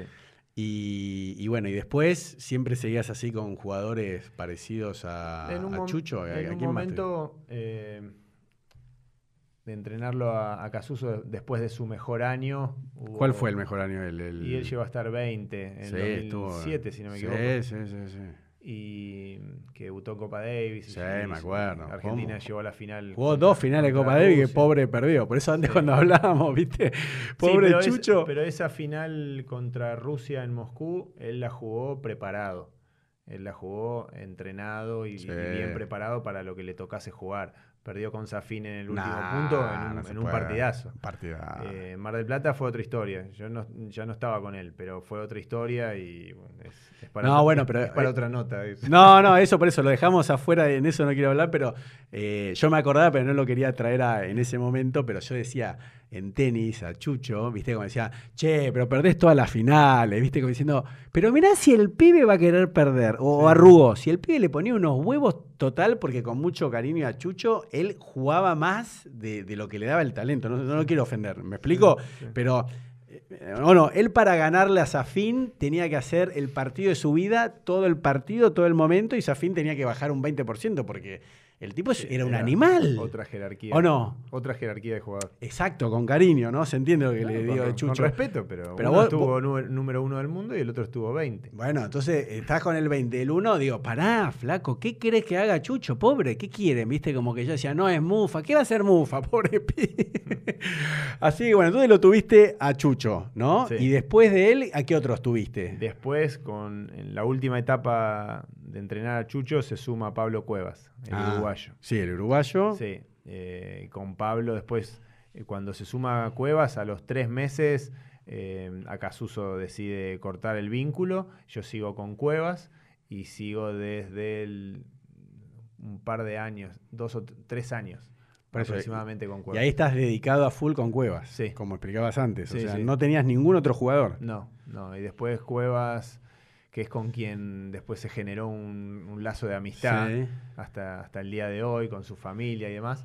Eh, tiene una lesión, tiene una lesión de, rodilla importante y al tiempo, bueno, él no volvía a jugar, no volvía a jugar y yo empiezo a trabajar con, Tomás Bellucci, un brasileño, por dos años y cuando termino esa etapa con, con Bellucci, ya Cuevas estaba jugando de nuevo, me pide para volver pero es ahí donde yo ya estaba palabrado con la Asociación Argentina de Tenis para trabajar con los más chicos. Eso. Entonces, empecé de nuevo con Pablo, hicimos la pretemporada, hicimos la gira de Sudamérica, pero él, a sabiendas que si se concretaba el trabajo con la asociación, yo iba a decidir eh, tomarlo. No, porque eso me, parece fascinante del tenis, que el entrenador se la juega todas las fichas en un casino a un solo jugador, porque no es que vos decís, bueno, no, mira, tenía este, tenía este pibito, además viajaba cada tanto con este, o sea, es, es terrible, ¿no? O sea, lo que sufre un entrenador, porque, o no, aparte son matrimonios, estás todo el día junto, viajás junto, ¿no? Es terrible. Sí, sí, es desgastante, depende de dónde seas, eh, es desgastante. El, entrenador sudamericano con, con su jugador... Eh, muchas veces comparte habitación, comparte muchas comidas, comparte viajes y, si no lo sabes llevar es muy desgastante. Bueno, para, entonces así eh, cerramos con eso de, la Davis con un poquitito, ¿no? Entonces, bueno, empezás a trabajar en la Asociación eh, Argentina, ¿no? Con los menores, que eso 2014. por eso, en el 2014 eh, Menores, de, de, qué edad queda? Explica para que la gente entienda. Normalmente era de 12 a 18 años, pero en mi cabeza era desde los 8 hasta los, hasta los 20. Está bien. Eh, la idea era abarcar lo máximo posible con los recursos que tuviéramos, pero para mí era muy importante eh, ya tomar el tenis desde, desde que se iniciaba Mm. y, acompañar a los chicos lo, mejor posible y la mayor cantidad de tiempo posible. Bueno, y eso estaba bueno porque eh, trabajabas acá en Buenos Aires, capital, ¿no? Estaba, ¿cómo, ¿Cómo es el trabajo de estar encargado de los menores? Además de viajar por el país y verlos, pero estás acá, tenés un lado. ¿Dónde entrenan? Al principio no teníamos un lugar físico. Ah, ¿no? Eh, no, porque se había, se había quitado. Eh, el trabajo era más recorrer academias, recorrer clubes, viajar por todo el país, mm. nominar equipos. Eh, estar al tanto, eh, pasar información a los padres, mm. alinear a los entrenadores. Eh, es un trabajo, el de director de desarrollo creo que es un trabajo infinito. sentís que haces muchas cosas y sentís que nunca vas a terminar. Exacto. Y, y también al mismo tiempo creo que es el trabajo más lindo que hay, es el que a mí más me ha gustado. Eh, cuando entrenaba a un jugador, sentía que me gustaba lo que hacía, pero que faltaba algo. Y cuando tuve la oportunidad de trabajar para una federación y poder eh, supervisar o trabajar con más mm. gente, con padres, mm. con entrenadores, con chicos, mm. eh, realmente me gustó mucho. Bueno, pero cuando te convocan ahí, eh, ¿pensabas que podías algún día ser capitán de la Devi? No. No, no porque no, no se traslada, ¿no? Que de menores pasas a... Hubo muchos directores de desarrollo que después llegaron a ser capitanes de Copa Davis. Alejandro Gattiker, ah, Tito Vázquez, Gustavo Luza. Ah, no sabía. Hay muchos casos. Ah, no sabía. Pero particularmente pensaba únicamente en trabajar con los más chicos. No se me, no se me ocurrió en ningún momento empezar en esa, en esa franja para después. Eso. No, no, cero, cero. De hecho, eh, cuando me empiezan a plantear la posibilidad, Ahí está, contame. empiezan a, poner mi nombre entre los posibles eh, candidatos a la capitanía, es donde empiezo a darme cuenta de que, podría ser capitán, ¿no? Pero y hubo gente que pensaba hasta que había agarrado la parte de desarrollo apuntando a, ah. y nada más lejos de la realidad. Es decir, yo estaba muy contento, estaba feliz con ese trabajo, que, ese desafío que tenía con los más chicos, y sí después empiezo a considerar la posibilidad y termino asumiendo pensando en los chicos a ver, ¿cómo es eso? Porque para mí era muy importante eh, transmitir un mensaje de, respeto, mm. de, compromiso, todo, darle mucha, mucha importancia a la parte humana. Y vos vas a un torneo como director de desarrollo y los chicos te empiezan a conocer y mm. demás, y te respetan, Hmm. Eh, primero te respetan por el cargo que tenés, bien, lo cual a mí nunca me, llenó y yo nunca pude respetar a alguien por el cargo que tenga, sino por lo que hace desde ese lugar. Eh, y, pero dije, si soy capitán de Copa Davis y logro hacer un buen trabajo en la Copa Davis, a los chicos los voy a tener aún más alineados y los voy a tener con los hmm. ojos más abiertos. Pero ¿qué era un buen trabajo? Y un buen trabajo era poder hacer lo que estábamos haciendo con los más chicos, transmitir el mismo mensaje a nuestros referentes, a los más grandes. Y, mm. hacer, y que, que, ellos sintieran que estaban trabajando de la misma manera que trabajaban sus ídolos o que trabajaban sus referentes. Qué va. Entonces, de esa manera me parecía que se fortalecía mucho el mensaje. Y esa fue una de las razones principales por las cuales acepté el cargo. Eh, por eso te digo, nada más lejos que, ah, bueno, quiero ser capitán de Copa Davis para para ser más conocido, para, para ganarla. Eh, no. no, no, el foco estaba. El ahora que te conozco charlando, me doy cuenta que, claro. No, porque uno tiene exposición y después puedes tener mejores jugadores que quieras que los entrenes, te vas a conocer eh, en el mundo, pero vos seguías con eso y, tampoco es que dijiste, ah, ahora sí, viste como a veces pasa con la selección argentina, que quieren que la gane y, la Argentina había estado muy cerca de, de ganarla y como que tal vez, y, te lo digo con cariño, ¿viste? Me tomo esta confianza. Decía, che, pero este Daniel, pará, ¿viste? Como diciendo. ¿Quién es? Claro, no lo están no, contrataron a uno para ganarla, porque una vez piensa y dice, bueno, no sé, tráelo a Vila, por más que Vila, viste, no le interese, o a Clerk, o, trae. Esa, fue una decisión dirigencial, justamente, de poner a alguien que no fuera tan conocido. Está bueno eso. Eh, para que los jugadores, eh, para que se resalte el protagonismo de los, de los jugadores. Así que bueno, ahí entraba a la cancha yo, porque yo no era reconocido, entonces eh, los jugadores pasaban a ser los, los mayores protagonistas. Eso fue una decisión dirigencial. A partir de ahí eh, es el, trabajo que uno podía hacer, más allá del cargo. Eh, hay muchos que me felicitaban por ser capitán de Copa Davis o por ser director de desarrollo.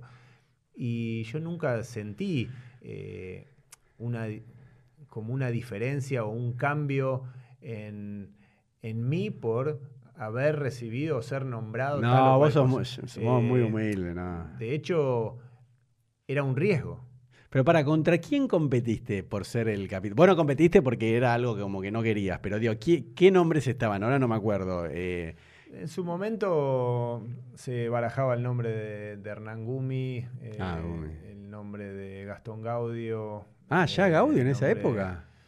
Sí, sí. Eh, y no sé, no sé quién más. Este, pero, pero sí, como vos decís, no era ajeno a mí, digamos. En un momento, un dirigente de la Asociación Argentina de Tenis me pidió que fuese el asistente de Gaudio como capitán, a lo cual me negué porque yo ya había sido asistente de Gustavo Luza. Entonces le dije, yo voy a ayudar todo lo que haga falta, pero asistente nuevamente no, no, me interesa ser, o soy capitán o, nada, no, no pasa nada. Y, bueno, y cuando te nombran, ¿qué sentiste en ese momento? Cuando te nombraron, te digo, ¿eh? ¿Qué, qué sentiste? Al principio, la verdad, ¿eh? cuando los dirigentes me ofrecen la, la, la, posibilidad de, nombrarme, al principio les pedí que me lo dejaran pensar, porque si les tenía que contestar en ese momento, les decía que no. No. Sí, sí, porque... ¿Que te pesaba la camiseta? No, era un momento bastante delicado de, nuestro tenis. Eh, nuestro mayor referente, Juan Martín, estaba distanciado ah, de la Asociación Argentina de Tenis. Puertas afuera, la gente pensaba que era todo que estaba todo mal y en realidad no estaba todo mal, eran ciertas diferencias personales y demás, pero había un muy buen grupo también de, jugadores. Pero lo pensé, lo pensé mucho. ¿Cuánto lo pensaste? Y lo pensé algunos días y justamente uno de los motivos por los cuales me decidí fue por lo que te conté recién del mensaje hacia los chicos. Ah, con esa mentalidad aceptaste. Eh, eso tuvo mucho que ver, sí.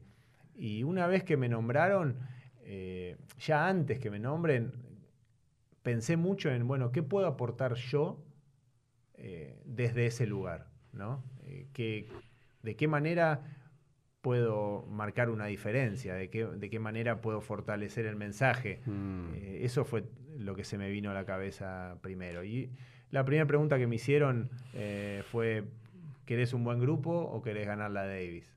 Y yo le dije las dos. Y me, dijeron que tenía que elegir una de las dos y obviamente que elegí por el buen grupo. Eh, porque sin un buen grupo me parecía que era imposible ganar. Habíamos tenido experiencias que, corroboraban ese, ese, pensamiento. Entonces, eh, el foco siempre estuvo en, eso, ¿no? En, el armado del grupo y en, que cada uno se sintiera bien. Porque sabes que en eso sí, por eso me, parece fascinante en el momento que lo pensás, que aceptás, porque el tenis y el fútbol, en eso sí coincide totalmente, que hay una presión de que Argentina salga campeón del mundo en el fútbol y en el tenis, que es impresionante. Por eso yo me, te lo dije con respeto, ¿viste? todo el tiempo te digo eso para que no se malinterprete, pero yo digo ¿Viste cómo le pasó a los, a los que fueron eh, directores técnicos de la selección argentina? Los trituran. La prensa, no con mala leche, pero te tritura, la gente, vos te das cuenta. ¿Entendés? Entonces yo decía, a vos, yo por eso quería saber eh, qué es lo que te hizo pensar. Decir, che, pará, me estoy metiendo en este quilombo, van a querer que salga campeón, me, van a matar y me voy a tener que ir a los seis meses, como le pasó a los técnicos de fútbol, porque es insostenible, no me dejan laburar. Porque si voy a decir, no, mira, voy a salir campeón en 10 años, o acá hay que hacer un, todo un cambio, y yo vengo, mira, los que yo estuve entrenando de chiquito, y para cambiar el grupo, porque no sé, sabemos si Juan Martín va a venir, y los que están, qué sé yo, muchachos, hay que laburar 10 años, qué sé yo, no sé es que nuestro foco nunca estuvo puesto en, el, resultado. Es decir, nunca asumí pensando en el resultado deportivo. Sí asumí pensando en el resultado o en, algún cambio que podía generar desde el grupo. Entonces, ese era un trabajo que creía que estaba a nuestro alcance, que podíamos mm. eh, controlar, que podíamos buscar. El resultado deportivo eh, es una obviedad. En, el fútbol, en el tenis, el jugador que entra a una cancha quiere ganar. Eh, por eso yo también discuto mucho y no estoy para nada de acuerdo a todo lo que se ha criticado a la selección argentina de fútbol. Es decir, estuvimos a, a 10 minutos o a una jugada de, ser campeones y que ahí hubiese estado todo muy bien hecho. Bueno, eh, Entonces, eh, no, no estoy para nada de acuerdo. Y creo que sí, nosotros hicimos un buen trabajo en cuanto a la parte. que hablar. pero, no, pero, pero si nosotros hubiéramos perdido la primer serie en el 2015 contra Brasil, yo pensaría exactamente lo mismo. De la manera en que hemos trabajado. Lo que pasa que vos no me estarías haciendo una nota. Eso. Y no hubiésemos eh, trascendido como, como lo hemos hecho. Pero dentro de mí o de mi cabeza o de lo que yo buscaba, no, no, tenía nada que, no tenía que ver con levantar la copa, tenía que ver con lo que se podía transmitir puertas afuera. Pero por eso, pará, vos en menores, ¿en qué año asumiste? 2014. Por eso no me dan los números. ¿Tan rápido te dieron la capitanía? al año siguiente empecé como capitán, pero, pero seguí como director de desarrollo. No, no, está bien, pero digo, al año ya eras capitán de la Davis. Sí.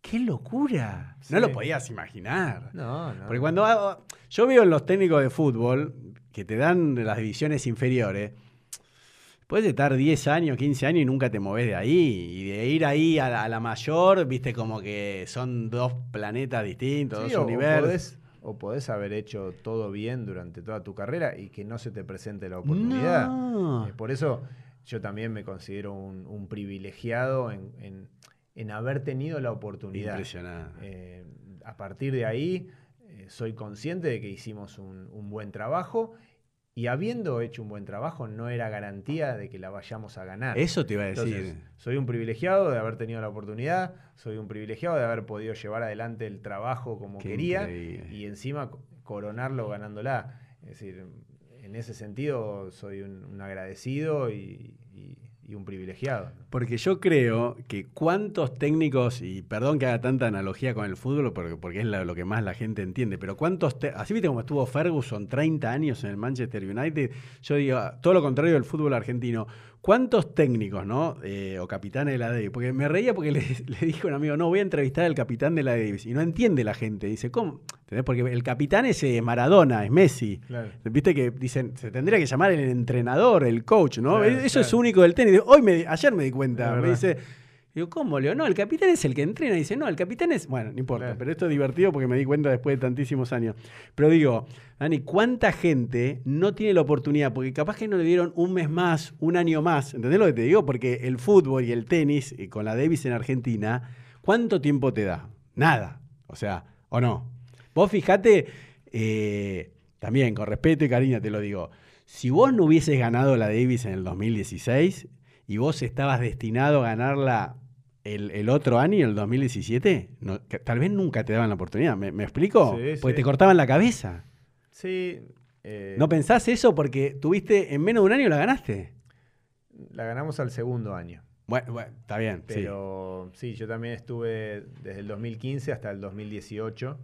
Eh, pasamos por todas, pasamos por hacer semifinales, pasamos por ganarla, pasamos por bajar al grupo americano y pasamos por devolver a Argentina al grupo mundial. Es decir, pasamos por todas. Eh, estuvimos un, buen periodo, tuvimos más de tres años, que es lo que la mayoría de los capitanes ha estado eh, al frente del grupo. Pero, qué sé yo, no, no, nunca me puse a pensar, eh, uy, si no la gano este año me van a echar. ¿No? no, nunca, jamás. ¿Nunca sentiste la presión? No, sentí la, responsabilidad del lugar donde estaba, por supuesto. Era un, gran desafío y por eso cuando me felicitaban por ser capitán, digo, felicitame si hago un buen trabajo, no si porque me nombran capitán, porque como decís vos, si te va mal o, los jugadores se te retoban o, no responden. eso es para otro podcast, hablar de la relación con los jugadores lo dejamos para otro día. Es un arma de doble filo, es decir, es un lugar privilegiado, sí pero si haces las cosas bien, si no, es un lugar que te aseguro que no vas a querer estar mucho tiempo. No, porque yo te hablo de vuelta, siempre te digo con cariño y respeto para que no lo malinterpretes, pero si yo hubiese tenido que elegir, porque como vos no fuiste, eh, digamos, número 10 del mundo, jugaste la final como en Albandián de Wimbledon, a mí me dicen, eh, Dani, digo, pero no sé si, no por tu parte humana, porque yo ya la descubrí, es excepcional, pero digo, ¿Estás preparado para la presión este muchacho?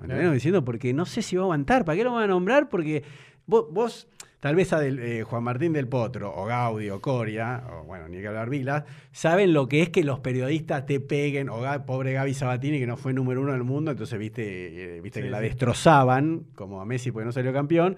Entonces yo digo, no sé, tal vez para ser capitán de la David porque todo va contra vos. Después los jugadores esa parte. Entonces digo, mirá, Dani, y no sé, ¿entendés lo que te digo o no?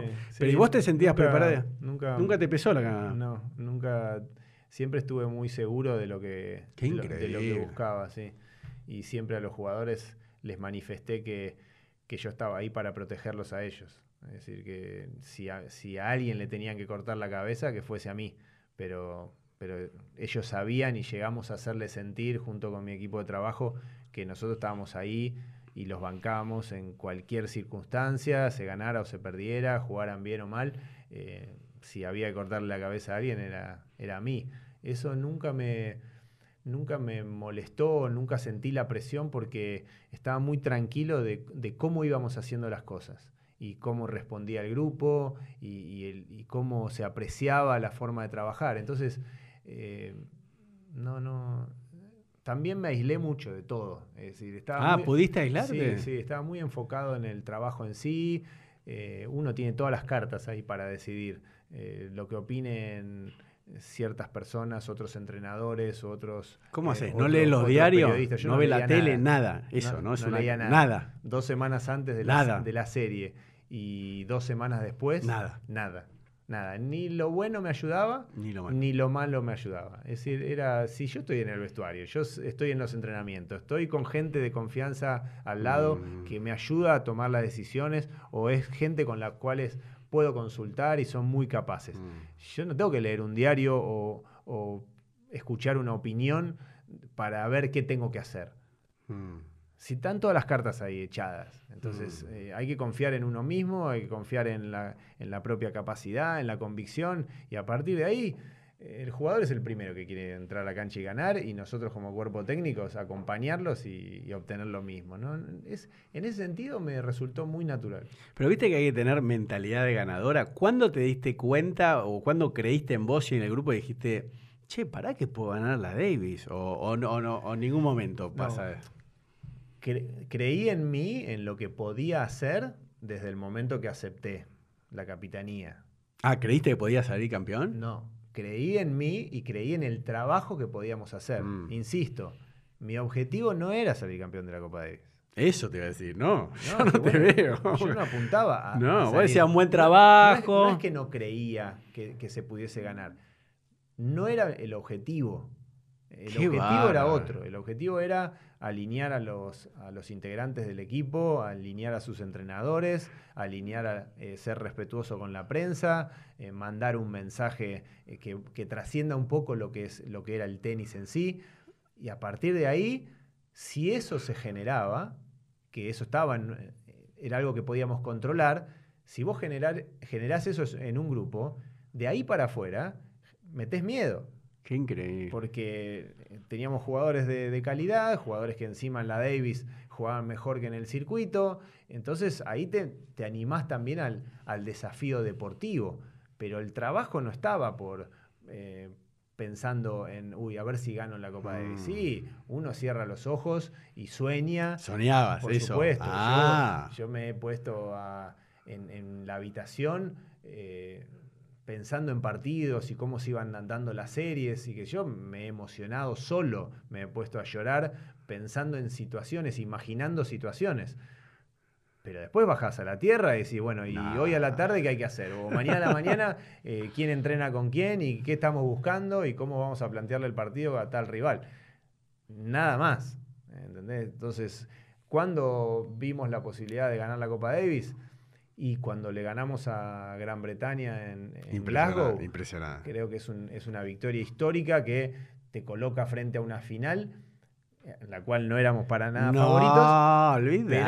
Pero le, habíamos ganado al, actual campeón en su casa, con el número uno del mundo en single, con el número uno en dobles. Y bueno, si no empezás a soñar o, o no empezás a considerar la posibilidad de ganarla, quiere decir que estás mirando para el lado equivocado.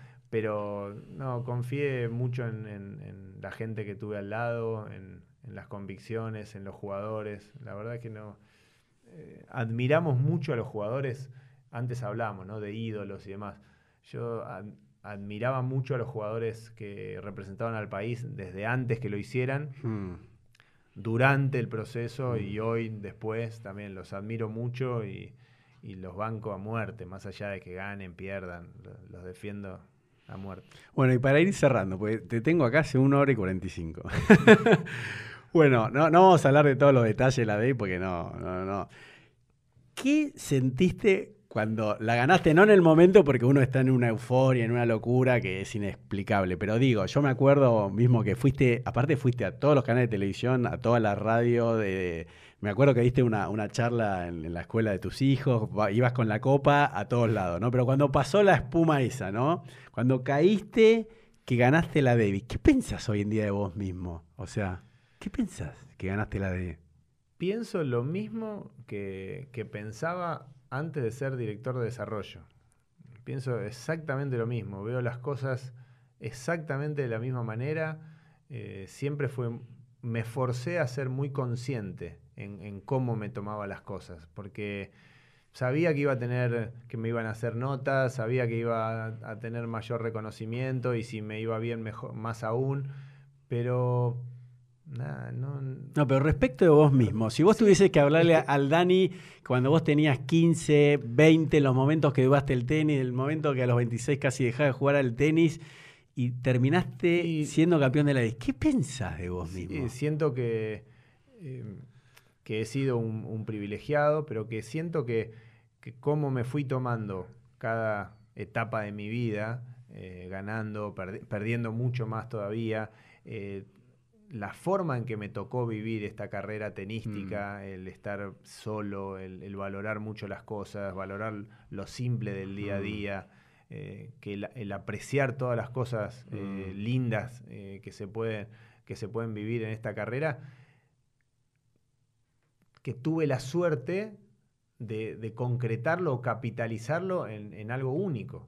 No, es simple. Pero a lo que digo es que no me creo ni más ni menos por haberla ganado. No, eso ya sé, pero eh, vos mismo, ¿no? Yo, ¿Qué eh, Es una, ¿Qué se siente? Es una, es una sensación irreal. Es una sensación de decir, ¿qué pasó? Eso te digo, ¿ves? No puedes creerlo. Es, algo que es difícil bajarlo del todo, ¿viste? Eh, claro. y, materializarlo. Tiene mucho más que ver con, lo que es la gloria, con, lo que es el, el haber recibido el reconocimiento, no te digo de la gente, ¿eh? de la situación por haber hecho un buen trabajo, ¿entendés? Porque hay muchos entrenadores en muchas disciplinas que han hecho las cosas muy bien. Eso. Pero que no han tenido el premio final. Eso es lo que estoy diciendo. Yo sí siento y estoy un agradecido de haber recibido el premio final. Y no es la copa el premio final. ¿Cuál es? Es ese grupo que se formó, es lo que es cómo pudimos alinear a, a los integrantes del grupo. Eso es lo que, esa es mi mayor satisfacción. Lo que pasa que eh, la copa hace que todo eso se, se, haga concreto, que se haga realidad, pero la mayor satisfacción es el haber conseguido el sueño que era lo que yo te hablaba del grupo, de cómo manejar a, un grupo de profesionales, de cómo manejarnos con respeto entre sí, cómo aceptar al, que está al lado tal cual es. Ese era mi sueño. Y eso es lo que se consiguió. Lo que pasa que cuando miro la copa me hace acordar a todo eso, ¿entendés? Lo, otro es más abstracto, lo otro queda en el registro de cada uno, de cada integrante que sabe que fue bien tratado, de cada entrenador que sabe mm. que fue respetado. Eh, eso queda en, la retina de cada uno. Después lo concreto es la copa. No, no, no, la, verdad que me, parece impresionante y como te digo, que vos tal vez como jugador, eh, como hablamos antes, siempre fuiste un laburante y después cuando empezaste a ser entrenador, nunca se te hubiese ocurrido jamás ganar la Davis. También fui un laburante y como capitán de la Copa Davis también fui un no, laburante. No, pero por eso, y, pero, y fuiste campeón, así que que, bueno, eh, la verdad que estoy impresionado. Ah, y eso te quería decir para, para, cerrar, que muy pocas personas en el mundo, viste que antes hablamos de distintas profesiones, cómo la gente se gana el sustento, no el dinero, porque viste que yo siempre lo digo acá, el sustento es tal vez un chico, por, poner ejemplo del tenis, juega Challenger Futures, gana X cantidad de plata y con eso, como podría haber sido vos hasta los 34 años, viví lo que te gusta y no es que te querés hacer millonario, ¿no? Y, bueno, que, vos hayas logrado esto me... Eh, no, sé, como, ah, eso te quería decir, perdón, me perdí yo mismo, que muy poca gente, no sé, yo como abogado, un contador, un comerciante, un empleado administrativo, no tiene un premio a su trabajo tan grande como lo tiene un entrenador o de fútbol o de Copa Davis, ¿entendés? El tenis. Y más en Argentina, porque en la Argentina, a pesar de que no se juega tanto al tenis, ¿no? No, se juega mucho. No, no, pero digo, la mayor, es un deporte, no todo el mundo lo juega, ¿no? Se juega un montón, pero. Es, mucho más popular que en cualquier país de Sudamérica. Está bien, pero viste que es más, un poquito más elitista, no sé cómo decirlo para no discriminar. Entonces, pero igual viste que la persona común es re, hincha también de la Davis. Porque viste que en otros países capaz que dicen, bueno, la Davis eh, la mira X cantidad de personas y eh, no sé. Acá la Davis sale en la tapa como si fuese fútbol. Por eso todo el tiempo. Entonces digo, tener una recompensa, decir, bueno, Dani, fuiste campeón de la Davis, no todo el mundo lo tiene, nadie tiene en su trabajo o en lo que hace, ¿no? soy, consciente de eso, pero a mí me gusta también tomarlo con mucha naturalidad y transmitirle a la gente esa naturalidad. Mm. Porque si hablamos al principio de la nota de a, quién admirás, yo admiro mucho a la gente simple. Eso, eso es lo mucho. Entonces, cuanto más simple yo pueda hacer, eh, porque es así como también lo siento, eh, me gusta transmitirlo de esa manera. Mm. Y, es, eh, no, nada, no, hay cosa que a mí me, emocione tanto, me mueva más que las cosas simples. Lo que es muy complejo me, aburre. Bueno, Dani, muchísimas gracias, muchísimas gracias, la verdad me, me, encantó la entrevista. Y lo que te quiero pedir es lo último, es si acá mirando a tu cámara le, dejes un mensaje a, no sé, a todos los chicos que están jugando al tenis, a los padres en general, ¿qué consejo le darías? Eh, ¿Entendés? Bueno, más allá de que vamos a repetir el curso online, que vamos a poner acá el link, ¿qué consejo le darías a los padres y a los chicos que, quieren jugar al tenis, que quieren empezar, o que están jugando y quieren dejar? No sé, lo que vos digas y con eso ya cerramos. Bueno, a los chicos más que nada mandarles un saludo enorme, que, hagan deportes, que, jueguen al, tenis o que jueguen a, lo que les guste, pero, pero que hagan deportes y que, elijan el deporte por sobre cualquier tecnología. Eso se los pido por favor. Eh, que, usen todos los adelantos que tenemos hoy en día tecnológicos, pero que pero que usen gran parte del día en, moverse, en, sociabilizar, en, aprender de lo que cada deporte les puede eh, ofrecer. Y, que sigan, que sigan todos los sueños que tengan, que cada uno con su habilidad, cada uno con sus recursos puede aprender un montón. Puede aprender un montón en, ese mismo deporte que les guste y, que después les va a servir en la vida para lo que quieran, para lo que decidan hacer. Y a los papis, eh, aprender a, acompañar, lo, hacemos cada día, ¿no? darle la prioridad a los chicos eh, que sueñen, acompañarlos en esos sueños, pero buscar de tomar cierta distancia y darles libertad para, decidir, para, para aprender, que, sean ellos quienes... Eh, quienes recorran el camino y nosotros desde un costado que, nos vean que, los podemos acompañar, que los podemos contener, pero que son ellos los, los protagonistas. Así que un abrazo enorme. Bueno, Dani, muchísimas gracias. Bueno, chao. Chao. Muy bien.